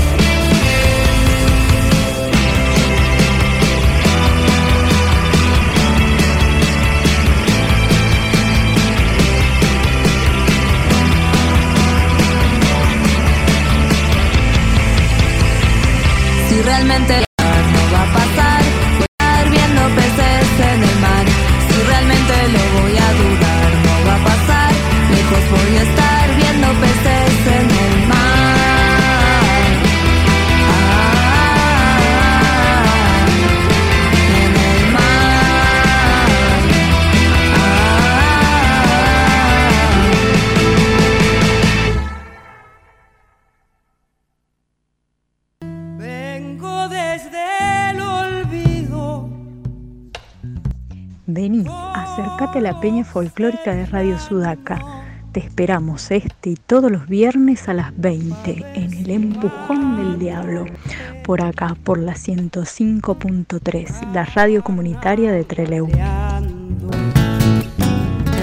Un empujón del diablo me anda faltando. Estás escuchando Buenos Presagios en la 105.3 Radio Comunitaria.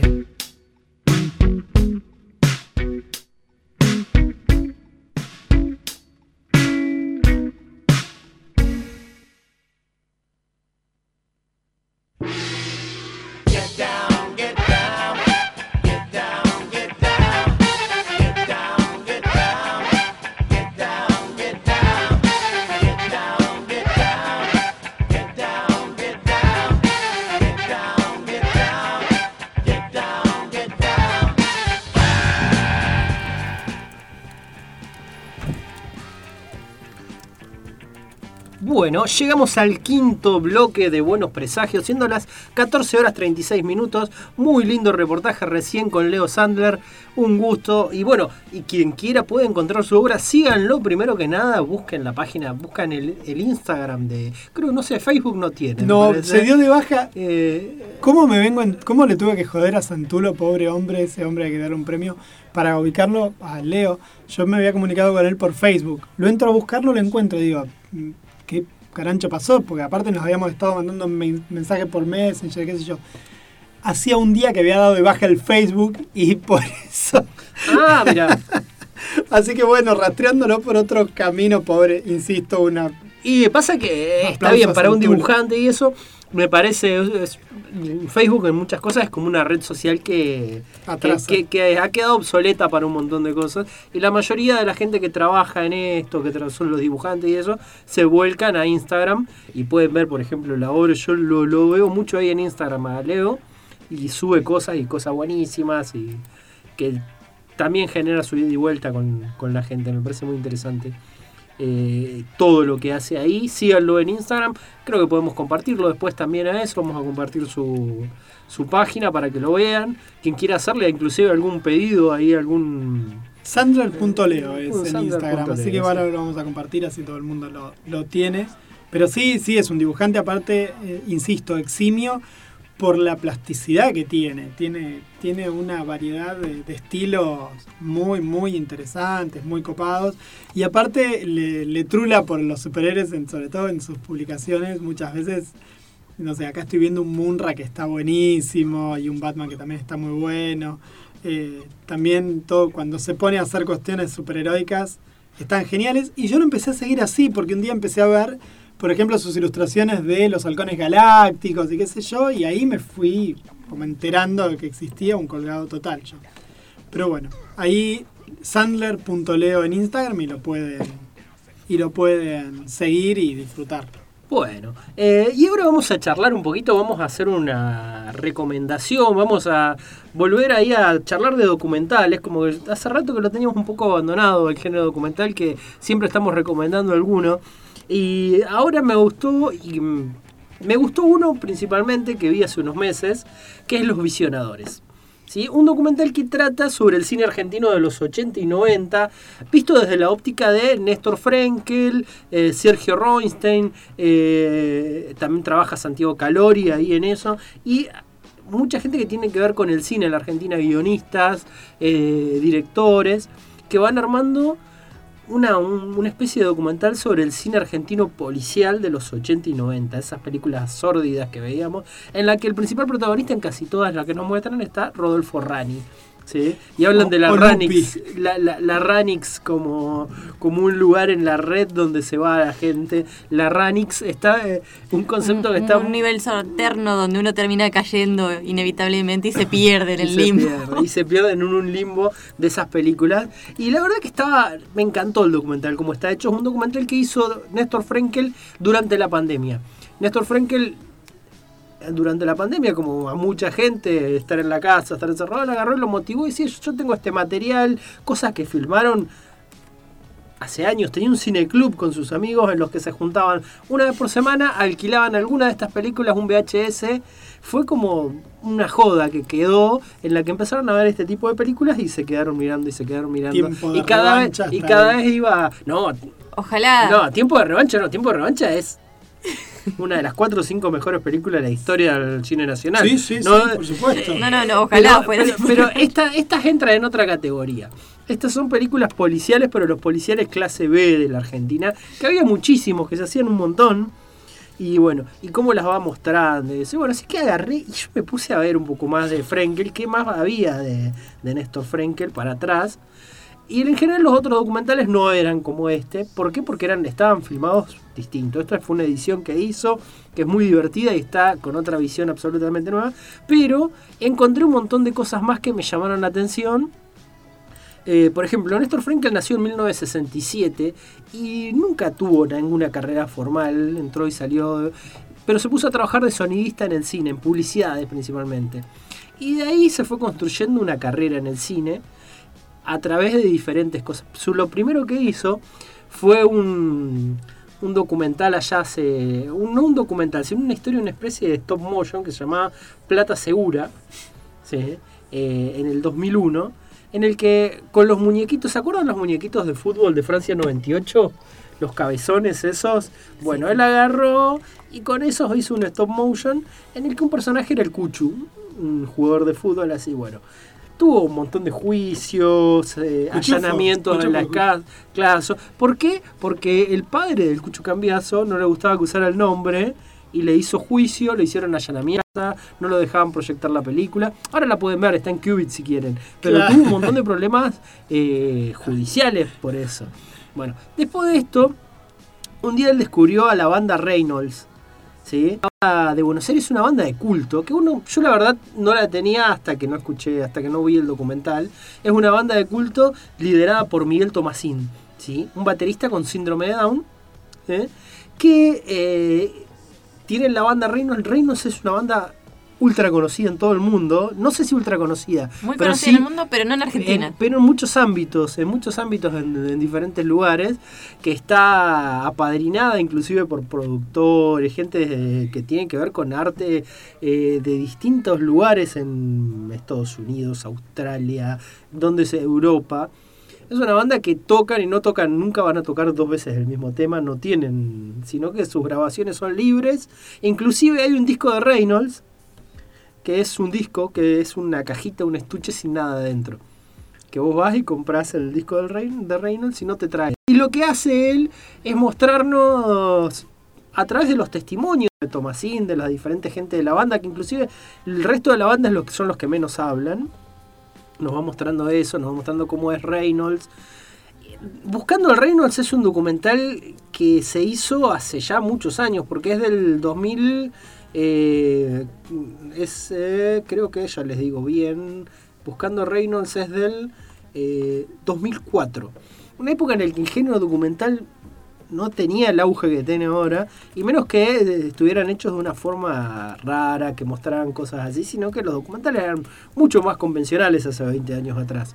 ¿sí? No tienen ese auge que tienen ahora. Bueno, Frenkel como que ya tenía una visión distinta sobre esto y empezó a revisar los diferentes, los diferentes hechos de la vida de esta banda, la empezó a seguir, empezó a hacer que el- eh, a mostrar eh, a diferente gente con la que interactuaba. Por ejemplo, Reynolds tocó en el programa del Dr. Sokolisky. ¿sí? Lo produjo y hablaba Yacimel, habló mucho de Reynolds. Y eso está todo en el documental. Tiene- no, no, no, es hermoso el documental, está muy bueno y nos va mostrando y va adoptando algo que después vamos a ver en los siguientes documentales de, de Frenkel, como él, la voz de él aparece muy poco y nos va mostrando las cosas y cada uno va sacando una, su idea de lo que está viendo. De ahí, por ejemplo, va a Construcción de una ciudad, que habla sobre la ciudad de Federación en Entre Ríos y cómo fue desplazada ¿sí? Eh, des- por, la por la construcción de la represa de Yacyretá y muestran eso, muestran cómo una ciudad se tuvo que mudar entera y, la, y a la gente dentro de la ciudad. Eso le dio de pie porque ahí, cuando hizo eso, conoció a- al protagonista de su, de- del siguiente documental, de Amateur, ¿sí? en la que él agarra y habla sobre un director de, de cine eh, amateur de Super 8 y nos va mostrando su vida y cómo ese director de cine empezó a filmar en amateur. Hace un recuento bastante largo de cómo antes se filmaba en amateur, en Super 8. Es muy, muy interesante y avanza también. eh, a través de esto, cada documental como que él va sacando... Da un pie para el siguiente. Para dar pie para el siguiente. A partir de eso, él descubre los ganadores. ¿Sí? Que vos viste un poco de los ganadores, Bar, que... Vi gran parte de los ganadores, me faltó terminarlo hoy a la mañana. Pero eh, no, no, es que venía haciendo la tarea como ahí, Venías tarde al borde. ¿viste? Está de último momento. Pero también es como dice Pablo, son como entrevistas a ganadores de premios de todo tipo. O sea, si uno recorre la Argentina, se ve que es muy generosa en En programas de radio, en programas... en- había un había inclusive uno de Comodoro Rivadavia que había ganado un premio. Sí, sí, pero ¿De había qué programa? Del, del programa que soñaría a ser nuestro compañero. Sí, eh, no lo había pensado. El programa que soñaría ser nuestro compañero. ¿Cuál Soles es tu de- programa? Soles de noche. Exactamente. Sí, sí, sí. Yo creo So- que Exactamente. hay que hacer soles de noche, ¿no, Lautaro? Solos y solas se llamaba el programa. Es un programa de una radio de una FM Hay que hacer soles de noche en había, Sudaca. había ganado. Yo creo que hay que hacer soles de noche en Sudaca. Eh, nos falta eso. Bárbara, vos vas a decir que no, pero sí. No, yo te veo, yo te veo, yo te veo. Pero yo te veo acompañándonos también acá. sí. ¿cómo que no? Lautaro, vos me, vos me bancás, Lautaro también. Mirá, acá Lautaro se golpea en el pecho como y vamos, vamos con soles de noche. Bueno, lo voy a mirar Bueno, solamente por eso. Los ganadores nos va mostrando toda una industria que no conocíamos de premios. Es como que la gente se eh, muchos programas de cable, de radio, se van agasajando entre sí. La gente paga por estar y paga para que les den un premio. ¿sí? No está nunca explícito ahí. No, pero no, pero es como un circuito. Es como un circuito en el que cada uno tiene montado su kiosco que es una entrega de premios. y a través de eso lo va mostrando, va mostrando quiénes van, orgullosos ahí que recibieron. Che, pero yo no gané ninguno, no, pero si vos estabas anotado acá, Claro. y acá, y así. Eh, Menciones especiales. Premio, pero pf, premio de todo tengo yo, decían. Y la verdad que lo va mostrando. lo, lo va mostrando. que sí. Este, este documental fue medio polémico. ¿Por qué? Porque muchos decían que Frenkel lo hizo y lo hacía para burlarse de toda esta gente. Eh, ¿Qué sé yo? Lo que hace es mostrarlo. ¿sí? Después también va como cada uno lo... Hay un recorte, sí, pero Hay- también es no, le da el tiempo y los espacios, incluso le respeta los silencios a cada una Sí. de la gente que entrevista. Así que es como los Sí, está no- plasmando tal como él yo los creo ve. que los está mostrando, no, no, no, no, no, no vi tan, no, no lo vi tan mal, eh, pero es algo que, sí.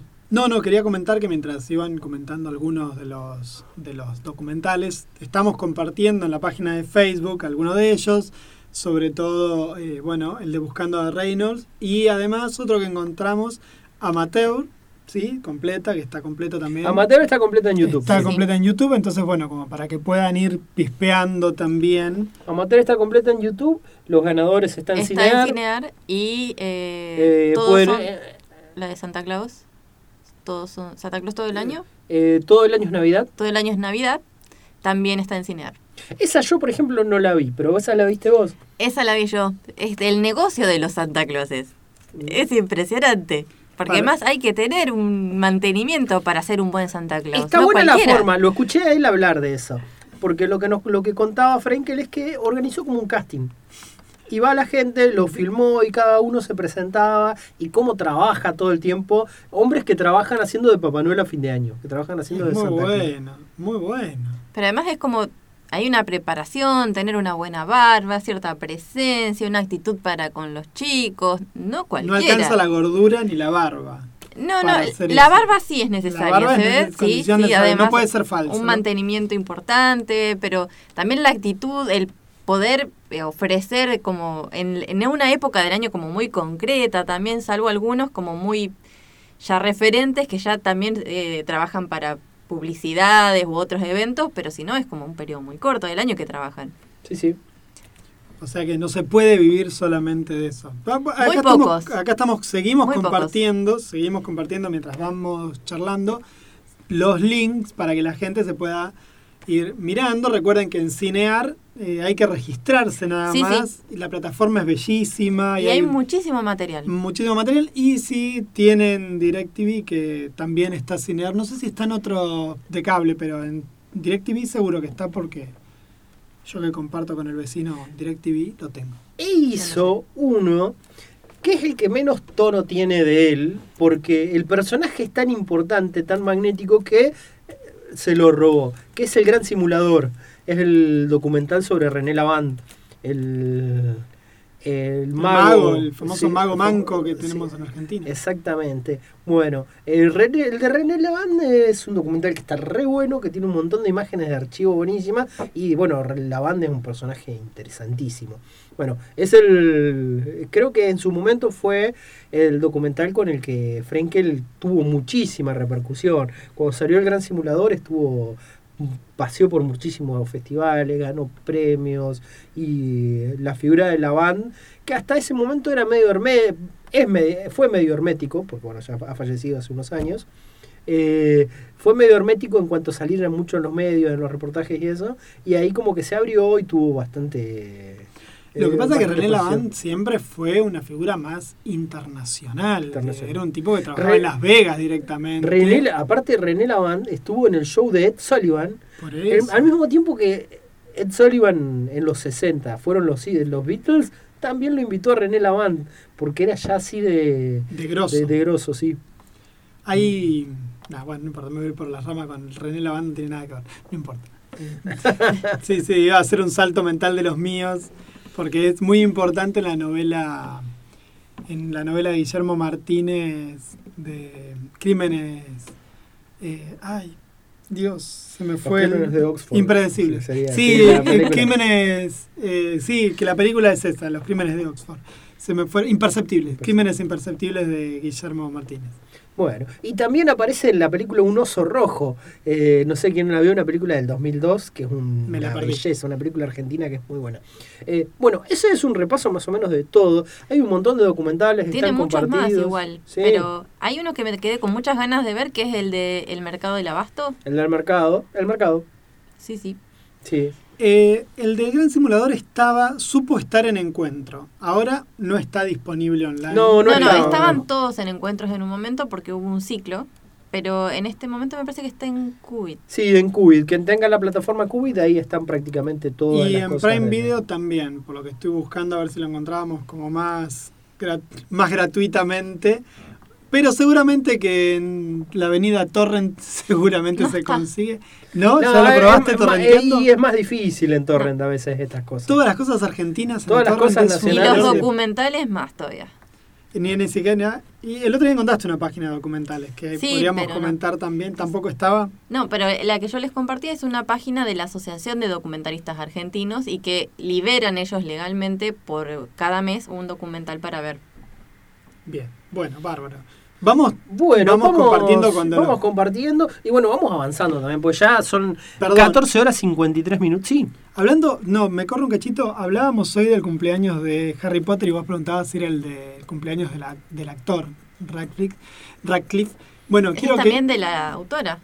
De la autora también. Claro, porque ella pone su cumpleaños como el cumpleaños también de su personaje. Bueno, nada, salió Pero el no tercer da para decir feliz cumpleaños a la autora. No, no, claro no. Pero sí a él porque eh, está saliendo Miracle Worker, tercera temporada de esta serie maravillosa. Antes que me olvide, lo quiero comentar. Porque se me va a pasar y acabo de ver mientras estaba en Instagram buscando cosas. Hiciste asociación Daniel Radcliffe. Exactamente. Miren esa serie. Bueno, Paulina, ahora sí. vamos con un poquito de música y después volvemos con el sorteo del libro, ¿sí? De, mm, Antes que se nos haga más tarde. antes que se nos haga más tarde. Vienen Sí, bajando. De- Vienen bajando, ¿sí? De Él Él mató, mató. a un policía motorizado.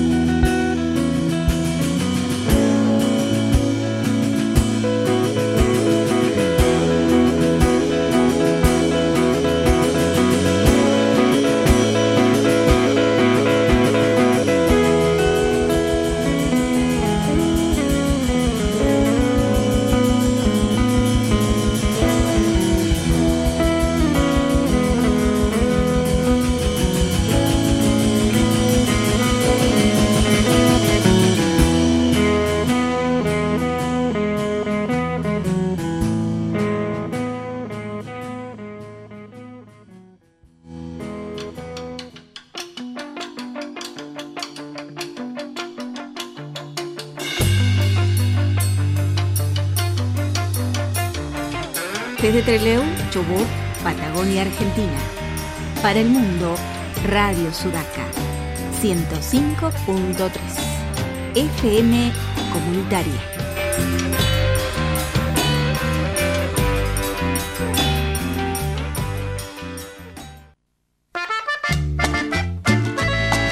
En el aire y en las calles.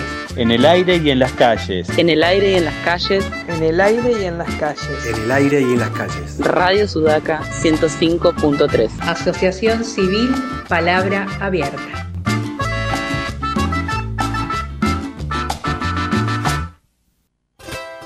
El Grito de la Tierra.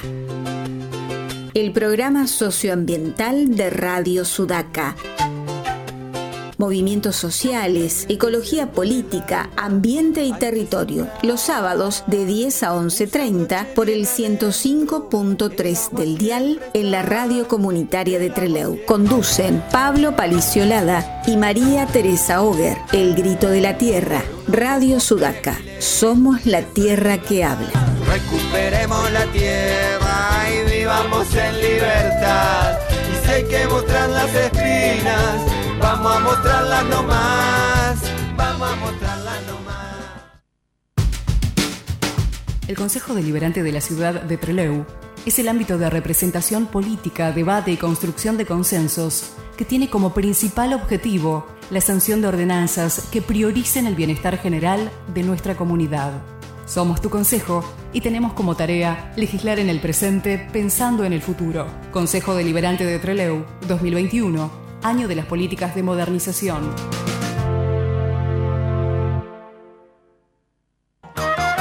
Radio Sudaca 105.3 Asociación Civil Palabra Abierta. Personería Jurídica número 4454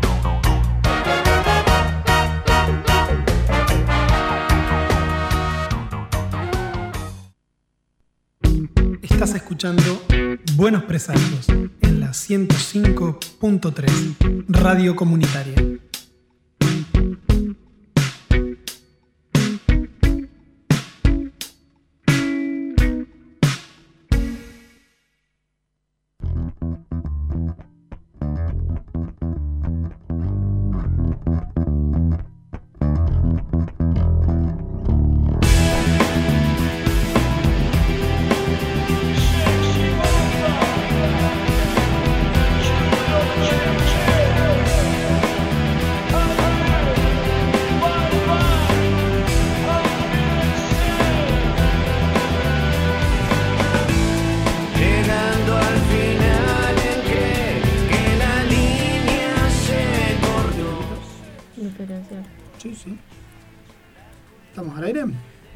Estamos de nuevo en Buenos Presagios, estamos por cerrar el último bloque de Buenos Presagios y nos encontramos acá, sí, en medio del estudio. Lautaro, saludos, estamos haciendo un vivo para Instagram, sí, y en este momento vamos a hacer el sorteo por el libro que nos dio la gente de Rapdomantes. Eh, ¿qué está? Ahí está el libro, Juan.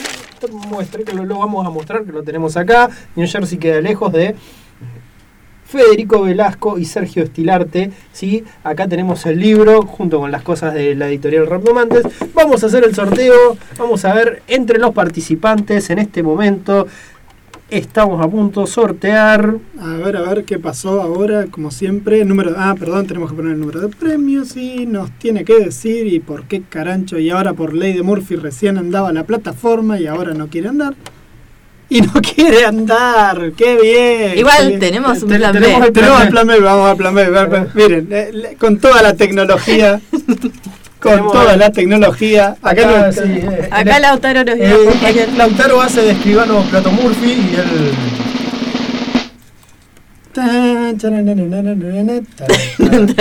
Su manto. Acá, acá, acá, el dedo que tiene una sola, ábralo usted, Barlamas. Y vamos a decir.